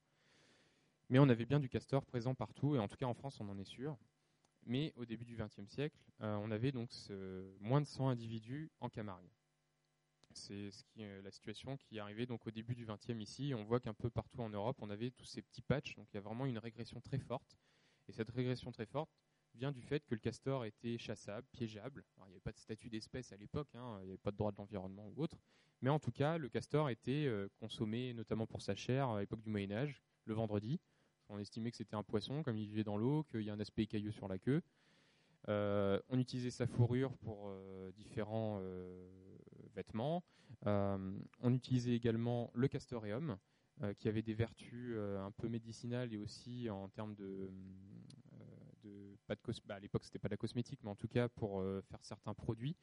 alors aujourd'hui certains certains produits cosmétiques, vous avez castor oil dans la liste des ingrédients, mais c'est pas du castoreum, c'est de l'huile de ricin, mais on a des vertus un peu similaires au castoreum. Mais en tout cas, cette, cette chasse à l'époque, pour sa chair, pour l'utilisation de la fourrure et le castoreum, c'est vraiment ça qui a mis à mal le castor en Europe. Alors, pourquoi aujourd'hui le castor est enfin revenu? C'est que donc, c'est moins de 100 individus en Camargue. Euh, à partir de 1909, il y a eu quelques naturalistes et des préfets de l'époque qui ont donc souhaité protéger le castor parce qu'ils étaient conscients qu'il en restait quasiment plus euh, déjà au niveau national. Et aussi avait été trouvé le Platypsilus euh, le petit coléoptère. Ils avaient défendu l'aspect biodiversité un peu à l'époque. C'était un peu précurseur, même très précurseur à l'époque. Mais ils ont réussi donc à protéger dans le Gard, Vaucluse et Bouches-du-Rhône les castors qui restaient dans ces secteurs-là dans les années 1909. Cette protection, au début du XXe, a permis donc aux castors de progressivement remonter la vallée du Rhône jusqu'en environ Montélimar, nous dirons. Et euh, à partir de 1950, il va y avoir des réintroductions de castors à l'époque. Donc l'espèce n'est toujours pas protégée au niveau national à l'époque.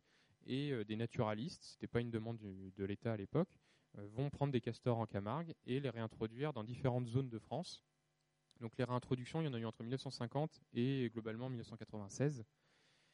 Et c'est tous les, endroits sur la carte où vous voyez en fait des petits chiffres. Donc les chiffres, c'est les, nombres, c'est le, nombre de castors qui ont été réintroduits. Et donc tous les castors ont été prélevés en Camargue. Donc vous avez eu principalement sur le bassin du Rhône jusqu'au lac Léman. Vous avez eu sur le Rhin, sur le bassin de la Moselle, sur le bassin versant de la Seine, il y en a eu juste eu vers euh, dans les coins du lac du Der. Sur le bassin de la Loire, vous en avez eu vers Blois dans les années 74. C'est les réintroductions les plus proches de l'île de France. Euh, en 94-96 vers Saint-Étienne, il y en a eu dans la Vienne, et la plus rigolote, c'est en Bretagne, où on a toujours aujourd'hui une petite population de castors euh, euh, qui est cloisonnée en Bretagne.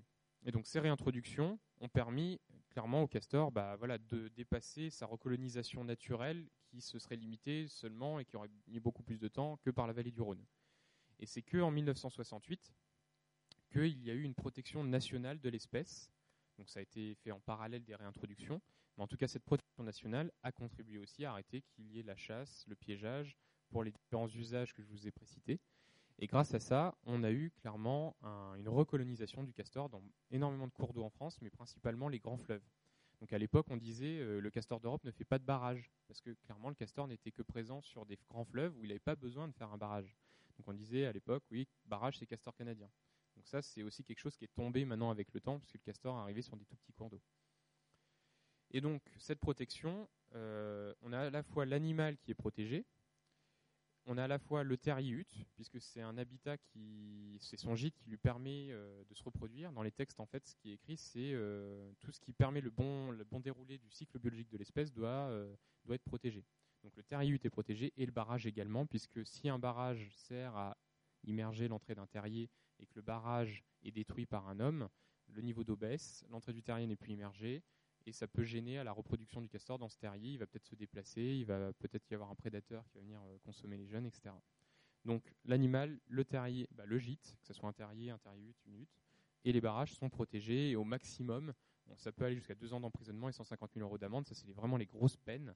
Euh, c'est très rare que ça arrive, parce qu'après, voilà, il comprendrez que les, tribunaux ont bien d'autres sujets. Et c'est toujours après voilà délicat. Il faut, c'est les peines qui peuvent être encourues. Maintenant, c'est quand même assez rare qu'on atteigne ces montants. Et donc il y a quand même des dérogations, parce que du coup, comme il est protégé, il y a interdiction de capturer l'espèce, de la transporter, ou, même d'avoir un crâne de castor est interdit, puisqu'on ne sait pas de quelle manière, si on tombe sur vous avec un crâne de castor, on va vous demander bah, comment vous l'avez obtenu, etc. on va s'assurer que vous ne l'avez pas tué vous-même. Euh, enfin, donc du coup, il y a quand même des dérogations possibles pour euh, avoir du castor. Donc tous les agents de l'ONCFS, on a une dérogation puisqu'on est dans le cadre du réseau castor amené à capturer des castors, des fois coincés dans des écluses ou euh, dans, des situations un peu délicates où ça nécessite des soins vétérinaires, etc. Et dans le cadre de recherche, là par exemple, vous avez une photo où on a, des cages exprès pour cloisonner les castors. On peut faire des mesures comme ça de la, queue, etc. Donc voilà, à des fins de recherche, de prévention de dommages importants, de protection de la faune sauvage. Il peut y avoir des captures de castors faites, mais ça passe vraiment dans un régime de dérogation. Et aussi donc dans le cadre de réintroduction. Donc c'est ce qui a permis des réintroductions après 68 jusqu'à 96. Et depuis, donc il n'y a plus de réintroduction de fait de castors en France, puisqu'on juge qu'il n'y a plus, ce n'est plus euh, nécessaire de le faire.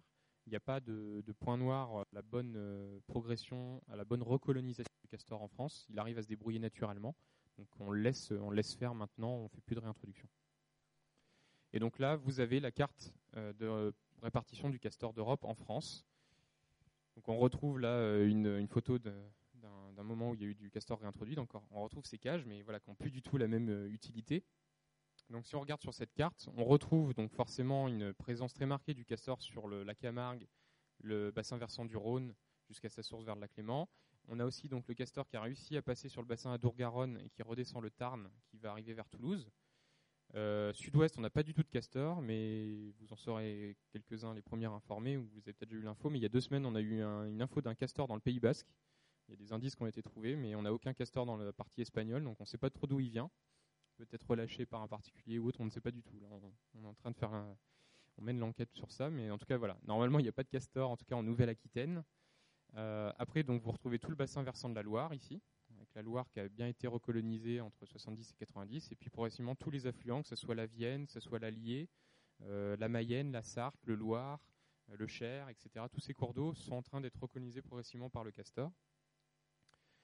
Le Rhin, bassin versant de la Moselle, donc là le castor arrive et va vers la Luxembourg, vous avez des castors aussi dans les Ardennes belges. Alors là, ce pas des castors qui ont été réintroduits euh, par la France, mais c'est en Belgique qu'il y a eu des réintroductions illégales. Il y a des associations qui ont été chercher des castors en Europe de l'Est et qui ont ramené des castors un peu partout en Belgique. Alors ça a justifié encore plus le travail génétique parce qu'ils ont voulu savoir là-bas d'où venaient les castors qui avaient été réintroduits.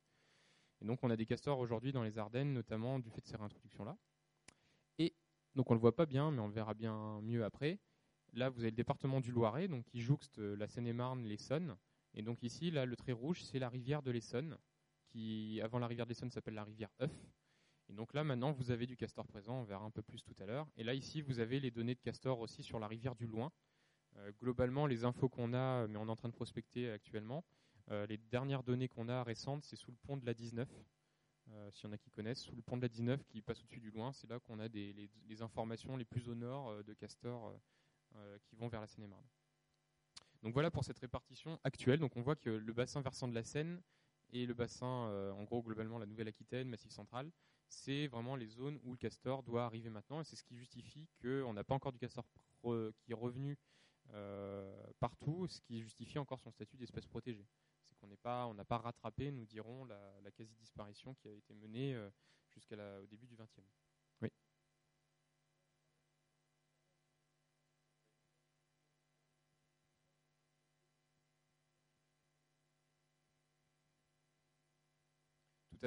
Donc là, bon, dans ma présentation, je ne l'ai pas forcément axé sur ces, côtés-là, mais effectivement, un des. Bon, ça nous demande beaucoup de temps à l'office sur le réseau Castor. Euh, là, on va dire c'est les bons côtés de l'espèce.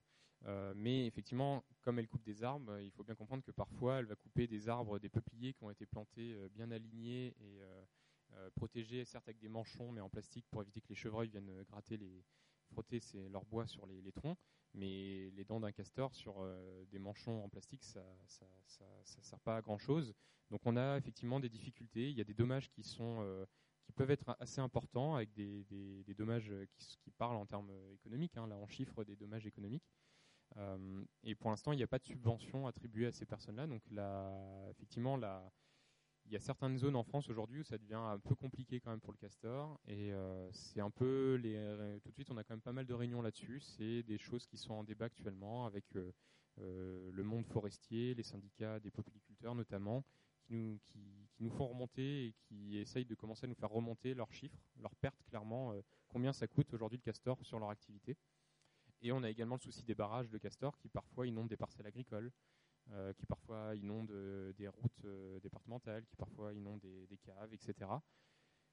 Quand c'est des problèmes de sécurité comme ça, s'il y a une route qui est inondée ou autre, il y a quand même, on n'est pas non plus strict et ferme à protéger le barrage coûte que coûte. Il y a une dérogation qui est possible. On a, on a facilité un peu la réglementation pour autoriser, nous dirons, à faire baisser les niveaux d'eau, donc écréter un peu le barrage. On enlève quelques branches pour que le niveau d'eau baisse donc ça, sur les barrages, on arrive plus ou moins à le gérer.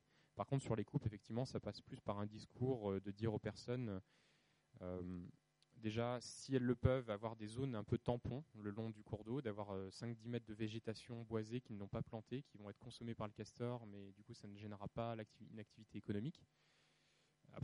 Après, ça, ça fonctionne pas forcément. Donc après, les gens peuvent mettre des clôtures électriques le long du cours d'eau. Après, voilà, ça plaît ou ça plaît pas, mais en tout cas, c'est des moyens qui peuvent être mis en place. Ou mettre des manchons en grillage vraiment très euh, résistants à dents du castor autour des troncs. Mais toutes ces choses-là, ça demande de l'entretien. Euh, ça demande aussi euh, d'être acheté par une personne. Et comme aujourd'hui, il n'y a pas de, subvention sur ces points-là, bah voilà, on va dire ça tousse un petit peu. Mais bon, on a pour l'instant, le, dialogue est ouvert, donc il y a pas mal de réunions de concertation dans un sens sur ce sujet-là, et on essaye d'aller vers, le, vers une bonne cohabitation entre le castor et l'homme. Oui. Oula. Alors, euh, j'ai pas la connaissance de tous les cours de français. Euh. Alors, l'aubette dans l'aube, dans l'aude, non, dans l'aube, ici. Euh, alors, on a des infos de Castor de mémoire. C'est, je crois que c'est dans le parc naturel régional de la forêt d'Orient de mémoire qu'on a les infos de Castor. Alors, le cours d'eau dans le secteur, ça doit être, euh, bah, ça doit être l'aube, je pense. Mais, mais là, comme ça, l'aubette, ça me dit rien. Il faut bien comprendre que, j'ai une connaissance plus fine de ce qui se passe en région Centre-Val de Loire et Île-de-France puisque j'y suis animateur régional du réseau Castor. Dans les autres euh, régions, j'ai des collègues qui sont chargés de savoir un peu ce qui s'y passe. Alors, j'ai les infos un peu globales. Après, euh, voilà, vous dire clairement s'il y en a sur l'obed, je ne sais pas. Après, vous en avez vu sur l'obed, du coup, je, suis, je présume? D'accord. Bon, euh, je vais garder ça dans la tête et je verrai si c'est connu ou pas des services.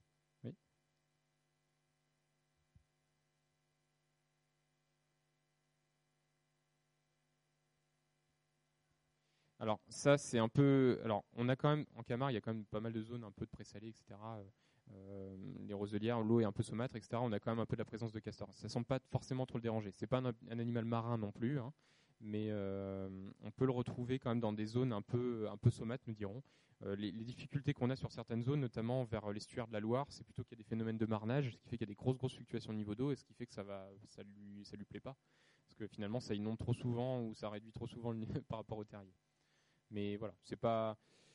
Euh, après là-dessus, j'ai pas. Je sais que la loutre, par exemple, elle, euh, peut aller sur les façades maritimes, mais elle a besoin d'avoir des zones de ressuie pour euh, des zones d'eau douce pour en fait nettoyer son pelage. Donc le castor aurait peut-être ces aspects-là, mais j'en ai pas connaissance. Faudrait que je regarde aussi.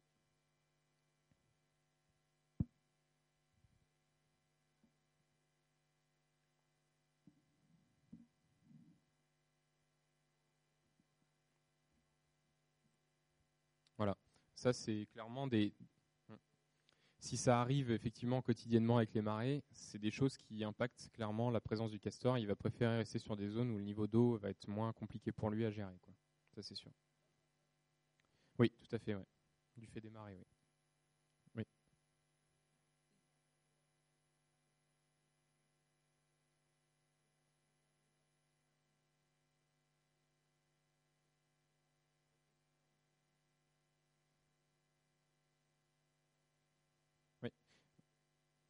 Oui, globalement, on a donc un statut de protection euh, qui est européen avec les conventions habituelles, euh, Convention de Berne, Directive Habitat Faune Flore, etc. Ce qui fait qu'on a une protection globale. Et il y a eu des réintroductions aussi dans différents pays d'Europe. Alors je vous ai pas mis carte européenne, mais effectivement, globalement en Europe, on a une, le castor est en train clairement d'avoir la même dynamique qu'en France, un peu partout dans tous les États membres. donc ça se passe vraiment, on, juge l'état de conservation bon au niveau du castor, au niveau européen et au niveau national. Alors on va, y arriver. le retour en Ile-de-France. Ça fait trois fois, hein, c'est bien, mais vous me permettez de ne pas perdre le fil, comme ça c'est parfait. Alors, on a un magnifique terrier ici, qui est le terrier qu'on a trouvé donc euh, pas loin de Corbeil-Essonne euh, l'année dernière. On va voir un peu plus après. Alors, donc avant, euh, en gros, moi c'est en septembre 2016, j'ai été appelé par un technicien de rivière du syndicat rivière de l'Essonne, le CIARS, qui m'a dit avoir vu des coupes de castors et même avoir vu un castor plonger devant lui. Et euh, cette personne-là, qui s'appelle Thierry Furer, qui est donc le premier découvreur du castor en Ile-de-France depuis quelques années, euh, m'a redonné les différentes informations. donc la première info que lui il a eue, c'était en début mai 2016 vers Fontenay-le-Vicomte où il a trouvé les premières coupes. Ensuite, fin mai vers Buneau-Bonnevaux, il y a eu une coupe également trouvée sur une propriété privée. Et fin août, dans le Malzerbois aussi, donc la limite Île-de-France, euh, région Centre-Val de Loire, pas mal de coupes de castors présentes. Et il a appelé en gros vers septembre l'ONCFS parce que voilà, il avait connaissance du réseau castor, etc. Donc tant mieux. Donc euh, le travail a été ensuite d'aller valider ces données-là. Avant qu'il nous appelle, euh, il y avait quand même eu des bruits de fond en Ile-de-France, il faut le savoir, entre les années 90 et 2000. Il y avait eu un peu des informations dans la zone de la Bassée, vers Saint-Sauveur-les-Brais, où il y a eu une coupe qui a été validée par le réseau Castor à l'époque. On avait bien un beau tronc d'arbre de plus de 60 cm de diamètre qui avait été coupé par le Castor. Mais depuis, il n'y avait plus aucune information et on n'a aucune encore aujourd'hui, euh, on n'a aucune information de castor présent dans cette zone ni dans les départements frontaliers. Mais gardez à l'esprit en tout cas qu'il y a ce bruit de fond dans la zone de la Bassée pour l'instant, on n'a rien trouvé d'autre. Après, est-ce que c'est une absence? Parce que aussi on prospecte pas énormément dans ces secteurs-là et du coup on n'en a pas la connaissance. Donc si vous êtes amené à travailler dans ces coins-là euh, ou aller vous balader dans ces secteurs-là, je suis preneur de toute information.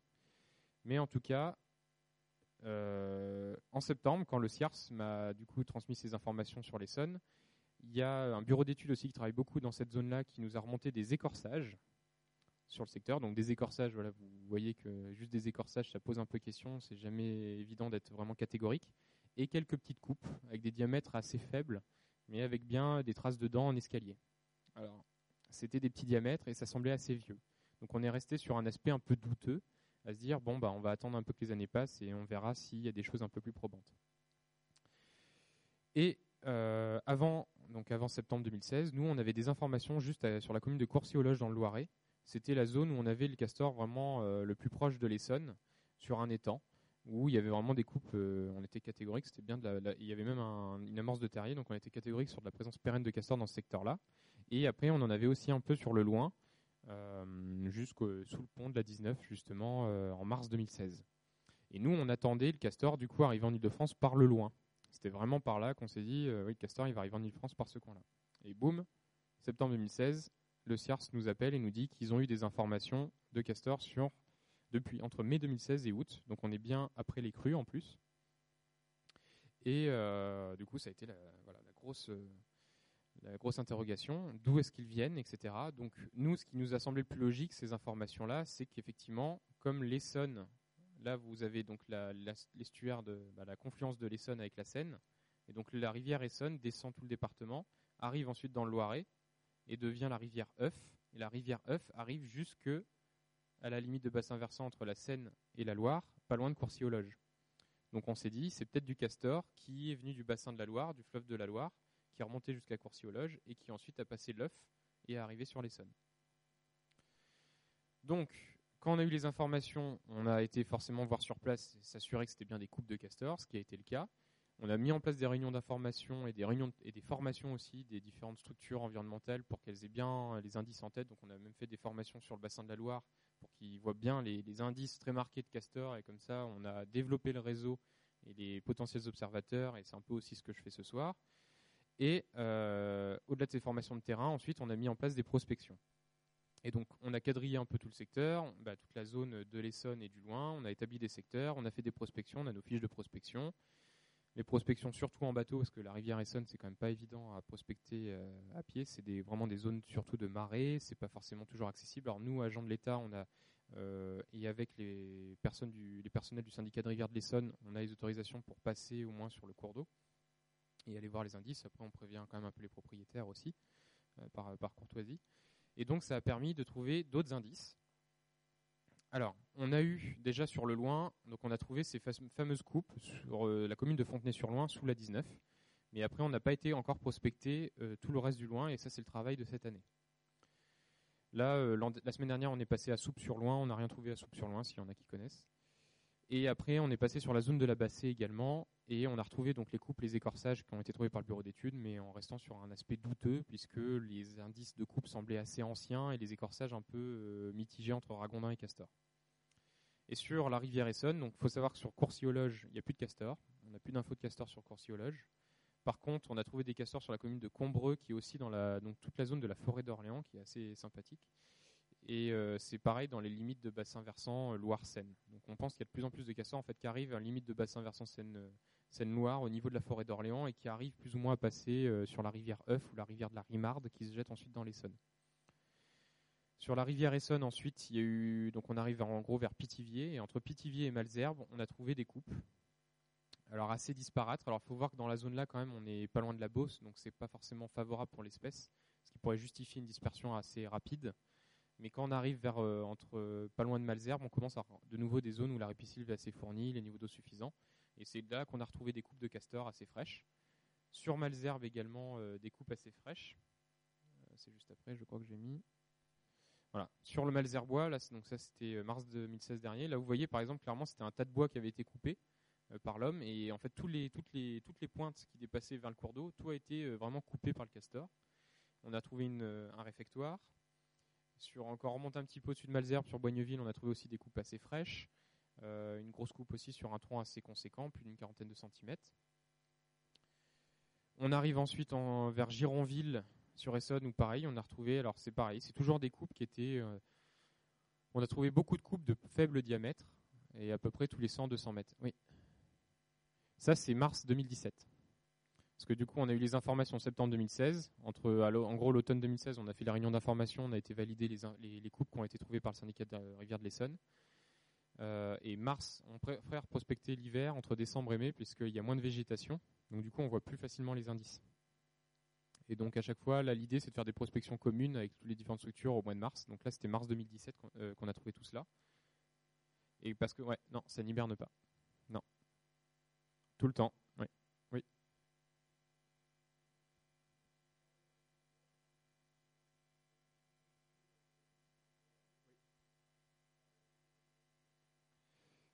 Alors là sur les temps, on ne sait pas parce qu'il n'y a pas eu vraiment euh, les temps n'a pas été mis à sec, etc. Il y a encore le niveau d'eau, il y a encore l'alimentation qu'il faut, mais l'espèce n'est plus présente. Donc euh, peut-être que c'était juste un subadulte qui était tout seul et justement il est reparti pour euh, chercher un partenaire, on ne sait pas trop. on voit des arbres de plus d'un mètre de diamètre qui sont coupés par le castor. C'est vraiment impressionnant. Mais là, sur les sonnes, euh, c'était un peu la petite frustration, mais c'est déjà bien quand même de trouver des, indices comme ça. On était plutôt sur des diamètres de 8-10 cm qui étaient coupés. Et en gros, tous les 100-200 mètres, on arrivait à trouver des, coupes d'arbres qui étaient un peu euh, vraiment à, proximité de la berge. Et donc, plus on remonte, donc sur Gironville, on a retrouvé encore les coupes. On a retrouvé les coupes forcément de Buno Bonnevaux, hein, qui avaient été trouvées en 2016. On arrive sur Boutigny-sur-Essonne, encore des coupes. Euh, Ferté-Allée également. Alors quand, on arrive vers la Ferté-Allée, ça commence un peu à devenir euh, un peu plus calme, nous dirons. On a trouvé beaucoup moins de coupes. On a quand même trouvé un gros écorçage. Euh, l'écorçage là, on l'a pas remis en cause que c'est, on retrouve vraiment un écorçage assez propre. Il y avait une coupe juste à côté et il est assez haut aussi. Il faut voir que le castor, quand il va couper ou écorcer, il peut se dresser sur ses pattes arrière, donc il arrive facilement à 80 cm de, on va dire 60 cm plutôt au-dessus du sol. Il va obliquer la tête sur le côté et il va consommer l'arbre de cette façon. Donc les, indices ne sont pas forcément euh, ras du sol. Et donc si on continue, donc pour l'instant voilà que des coupes, on dépasse la Ferté-Allée, on arrive sur Fontenay-le-Vicomte, on retrouve les coupes euh, historiquement présentes. Donc vous voyez, elle est un peu grisée déjà la coupe. Il y a la Juine, la rivière de la Juine qui se jette dans l'Essonne euh, vers, le marais d'Itteville notamment. Donc là on a retrouvé aussi deux coupes de castors sur la Juine. Mais juste ça, et là on y est repassé il y a deux semaines, on n'a pas trouvé d'autres coupes. On a retrouvé que des coupes de l'époque là. Donc euh, on les a trouvées en mars 2017, elles étaient déjà un peu vieilles, donc sans doute euh, que ces coupes-là, cette présence sur la juine a, traduit peut-être la présence d'au moins un individu euh, l'année 2016. Mais juste du passage, du coup, juste de la coupe. Et les derniers jours de prospection, on a fait hors mois et vers le domaine de Montegé, s'il y en a qui connaissent, vers les communes de Mency et de Lys. Et là, on a trouvé le terriut. Donc enfin, on trouvait un terriut, parce que depuis le début, on trouvait que des coupes. On a trouvé surtout des coupes fraîches vers Malzerbois, donc on sait que les castors étaient vraiment plus actifs dans ce secteur-là. Et après, plus on remontait, plus on avait des coupes qui commençaient à dater un petit peu, donc peut-être un, individu qui était passé. Mais quand on est tombé sur le terriut, on s'est dit ah donc déjà c'est on est en mars 2017 donc il y a un terriut qui a été fait donc ça veut dire qu'il y avait au moins un castor dans le secteur en 2016 qui, qui a voulu vraiment s'installer dans le secteur et qui était quand même à plus de 80 km de linéaire de cours d'eau du Malzerbois.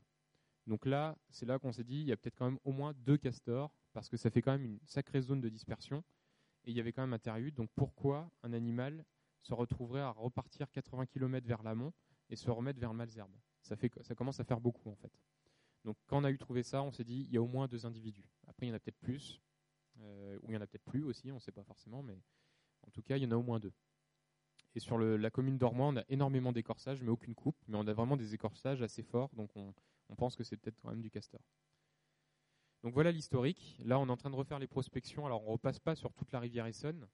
Euh, on a refait le Malzerbois là, il y a, en début du bah, mi-mars. On a retrouvé encore des coupes fraîches. Donc, on sait que le castor est bien présent sur le Malzerbois. On a retrouvé de l'amorce de terrier On a retrouvé de la coupe fraîche, des crottes. Euh, et après, il y a eu quelques coupes fraîches de retrouver aussi vers euh, Boigneville. Et après, donc, pour l'instant, on n'a pas d'autres informations. On a surveillé le Terriut depuis l'année dernière. On est passé tous les 2-3 mois sur le Terriut. Il n'y a pas une nouvelle branche amenée. Donc, pour nous, le Terriut est inactif. Il n'y a plus de castor dedans. on pense qu'il est inactif parce que juste à côté du Terriut, en fait, vous avez un arbre qui s'est dessouché. Et ça a sans doute, bah, ce qu'on estime, on pense que ça a dû peut-être boucher l'entrée du terrier, en fait et ce qui justifierait finalement que le terriut ne soit plus euh, utilisé. Il loge dans des gîtes euh, un peu euh, de fortune, nous dirons, dans les moins de petites cavités, euh, infractuosité, etc. Mais il ne s'embête pas à faire jusqu'à une hutte. Là, vraiment, c'est qu'il s'installe. Et donc après, grâce à tous ces indices, donc là vous avez les indices ponctuels, nous après on lisse ça sur le linéaire de cours d'eau. Et donc au final, ça nous a donné une, zone de présence du castor sur finalement toute la rivière Essonne, quasiment. Euh, en bleu, c'est les zones où on n'a aucun indice pendant les prospections, donc il y en a un petit peu dans ces secteurs-là. Et donc sur l'île de France, globalement, les présences de castors sont surtout sur la rivière Essonne, un tout petit peu sur la Juine au début, mais bon, euh, c'est des indices anciens. Mais globalement, c'est surtout la rivière Essonne vers le Malzerbois qui a vraiment de l'activité, donc on est vraiment à la limite île de France. Et il reste cet aspect un peu douteux. Alors pour l'instant, on a mis absence de l'espèce dans la bassée, mais on surveille quand même et on guette l'arrivée par le loin euh, depuis le, sous le pont de la 19 en fait. Oui, alors il peut y avoir un embêtement par du chien, effectivement. Si, euh, on arrive dans les zones urbanisées, euh, c'est certain qu'il ne va pas faire un terriut euh, au niveau d'un jardin qui arrive sur la rivière Essonne et dans lequel jardin il y a des chiens. Forcément, un chien errant peut aussi, tout comme un, renard, avoir une prédation opportuniste sur du, jeune castor. Donc il, peut y avoir un dérangement par le chien. Après, voilà, c'est pas parce qu'on arrive plus vers un tissu urbain qu'il y a plus de chiens que le castor va être plus moins favorable à s'installer. Ce qui va vraiment le gêner, à arriver plus en plus vers des milieux un peu avec la présence humaine plus marquée, ça va être plutôt que la berge va plus être euh, euh, meuble, donc il pourra plus creuser de terrier, ou alors qu'il n'y aura plus de végétation et du coup il n'aura plus de quoi manger, donc il passera pas dans ces secteurs-là. Des secteurs très busés aussi, les cours d'eau sont busés sur de grosses distances, euh, ça va mettre aussi à mal un peu la dispersion, il va hésiter à aller dans des bus trop longues. Non, pas de concurrence avec le ragondin pour la présence castor ragondin sur le même secteur. Et donc pourquoi on lisse sur le cours d'eau et on ne garde pas des indices ponctuels? C'est qu'après dans la réglementation, vous avez une interdiction en fait d'utilisation pour les piégeurs des pièges qui sont dits tuants, qui ne sont pas sélectifs. Donc c'est les pièges de catégorie 2 et 5 qui sont euh, donc des pièges qui tuent par noyade ou par, euh, par choc. Euh, et donc sur les zones où il y a du castor et ou de la loutre, ces pièges-là sont interdits.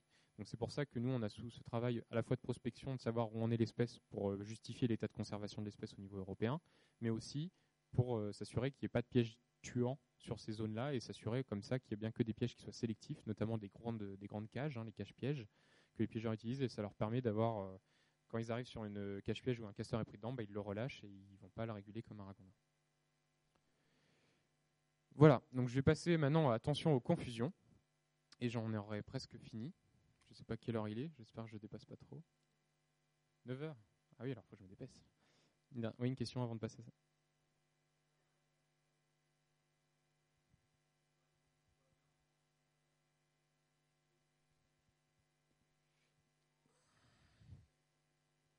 C'est surtout le nez freiné, ouais, tout à fait. Mais ça, ça, ouais, mais ça le dérange pas. Du coup, là, on le voit, c'est beaucoup de l'aune effectivement qui est coupée et ça le, ça le dérange pas. Et vraiment, avoir le secteur de Valley je connaissais pas et c'est quand même assez naturel, assez tranquille. Il y a vraiment la végétation qui est à dispo, donc c'est pas c'est pas un problème pour la présence du castor. Alors attention confusion pour terminer. Là sur cette photo, vous avez un castor ici et un ragondin ici. La grosse différence, alors le ragondin, pour euh, je vais vous dire juste après. Donc ragondin, c'est, je vais faire très vite. Il fait en gros un mètre de long, donc déjà il est plus petit que le castor. Ce qui est vraiment caractéristique, c'est qu'il euh, va avoir une queue cylindrique et pas une queue plate et il va avoir vraiment ses, moustaches très blanches sur la truffe et aussi avoir une coloration brun clair au niveau de l'oreille. Donc quand on voit juste une tête sortir de l'eau, souvent on voit cette coloration au niveau de l'oreille brun clair, alors que le castor a le pelage uniforme. Et vous avez aussi ses moustaches bien blanches très marquées. Et quand il est sur terre ferme, bah, vous voyez qu'il y, a bien une queue cylindrique et pas une queue plate. Et donc ce ragondin, lui, il mange que des végétaux, pas de ligneux. Il fait 1 à 7 jeunes par, euh, par portée et il va avoir vraiment du coup une stratégie de reproduction très forte et des phénomènes de pullulation. Du coup, détérioration de berges, il va euh, consommer la végétation herbacée attenante sur les berges. Donc là, on a vraiment des effets négatifs entraînés par cette espèce-là, à la différence du, castor. Et donc le ragondin, lui, a un statut d'espèce exotique envahissante, qui est originaire d'Amérique du Sud. Il a été amené en France dans les années 30 pour la fourrure, et il s'est en fait échappé des parcs euh, de captivité ou d'élevage, et on en retrouve maintenant partout en milieu naturel. Et donc les chasseurs et pêcheurs ont le droit de réguler le ragondin du fait des effets négatifs qu'il a sur euh, les, berges, sur la végétation, mais aussi du fait de son caractère exotique à venir d'une autre euh, zone euh, géographique que celle de l'Eurasie. Et donc les confusions avec le castor et le ragondin, à la nage, normalement le castor, vous n'avez que la tête qui sort de l'eau, que le ragondin, normalement, vous avez la tête et aussi le bas du dos qui sort de l'eau. Mais parfois, le castor, il y a quand même le bas de dos qui sort. Mais il faut se rattraper après sur l'aspect moustache blanche et coloration brune qu'on voit bien ici sur l'oreille. Donc là, on a bien le ragondin.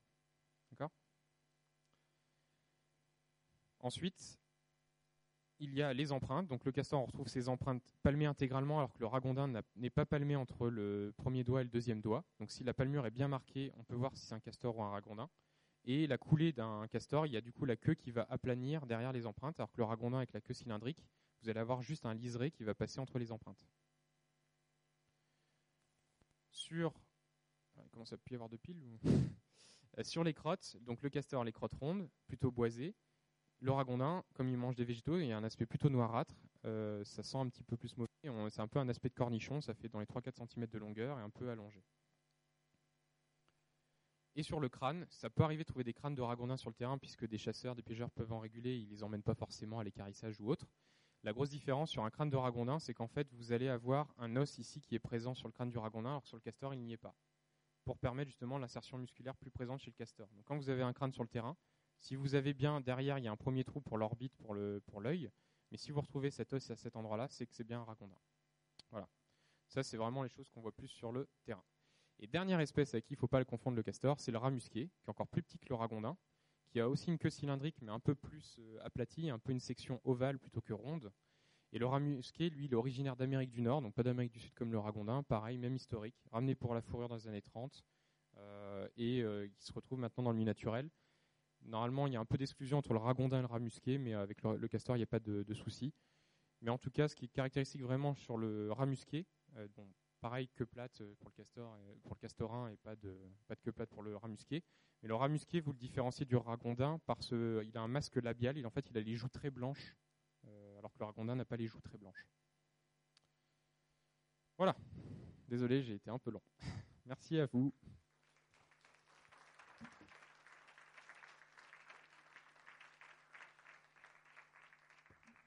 Merci bien. Je ne sais pas si on a le temps pour des questions, du coup, je pense pas. Oui. C'est orange parce qu'il y, a du fer en fait de présent dans les mailles, donc ça se traduit par une couleur un peu orange. c'est juste une substance, euh, mais c'est pas dû à l'alimentation ou autre. Oui, les caches-pièges sont utilisés, sont autorisés pour les ragondins ou les rats musqués, qui sont piégeables parce qu'ils sont exotiques envahissants. Il a pas, ils sont dits nuisibles ou susceptibles d'occasionner des dommages, donc il y a le droit de les réguler. Et les piégeurs ont des, grandes cages euh, avec des appâts intérieurs. Il y a une genre de petite, euh, une petite trappe et quand l'animal va dedans, bah, ça referme la porte. Et ensuite, avant midi, tous les jours, les piégeurs doivent aller relever leur piège et s'assurer qu'il y a bien euh, soit une espèce qu'ils peuvent réguler ou une espèce protégée. Si c'est protégé, ils leur lâchent. Oui, oui, ces, cache-pièges peuvent prendre des castors. C'est bien pour ça qu'on interdit l'utilisation de ces pièges dans les zones à castors ou à loutre. Oui.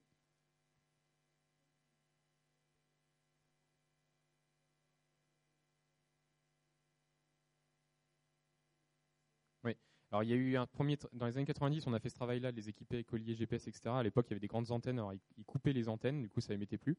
Et on les accroche à la base de la queue, mais c'est pas forcément le plus pratique. Des fois, ils arrivaient à enlever le dispositif. Et depuis, on n'avait pas retesté. Et là, on va retester ça euh, en fin d'année avec la Compagnie nationale du Rhône.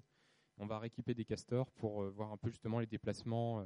Et dans les années 90, c'est ça qui nous a permis de savoir que l'estimation en milieu naturel, c'était une dizaine d'années, parce qu'on a retrouvé un castor en fait qui avait plus de 10 ans et qui avait été équipé à l'époque, donc qui avait encore son équipement mais qui n'émettait plus, et on l'a retrouvé en gros à une quinzaine de kilomètres de la zone d'équipement. Oui.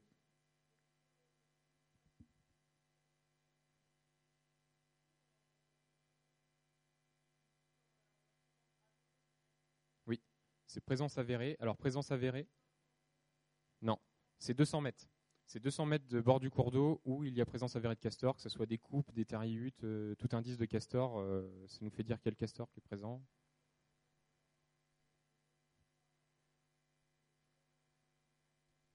Bah,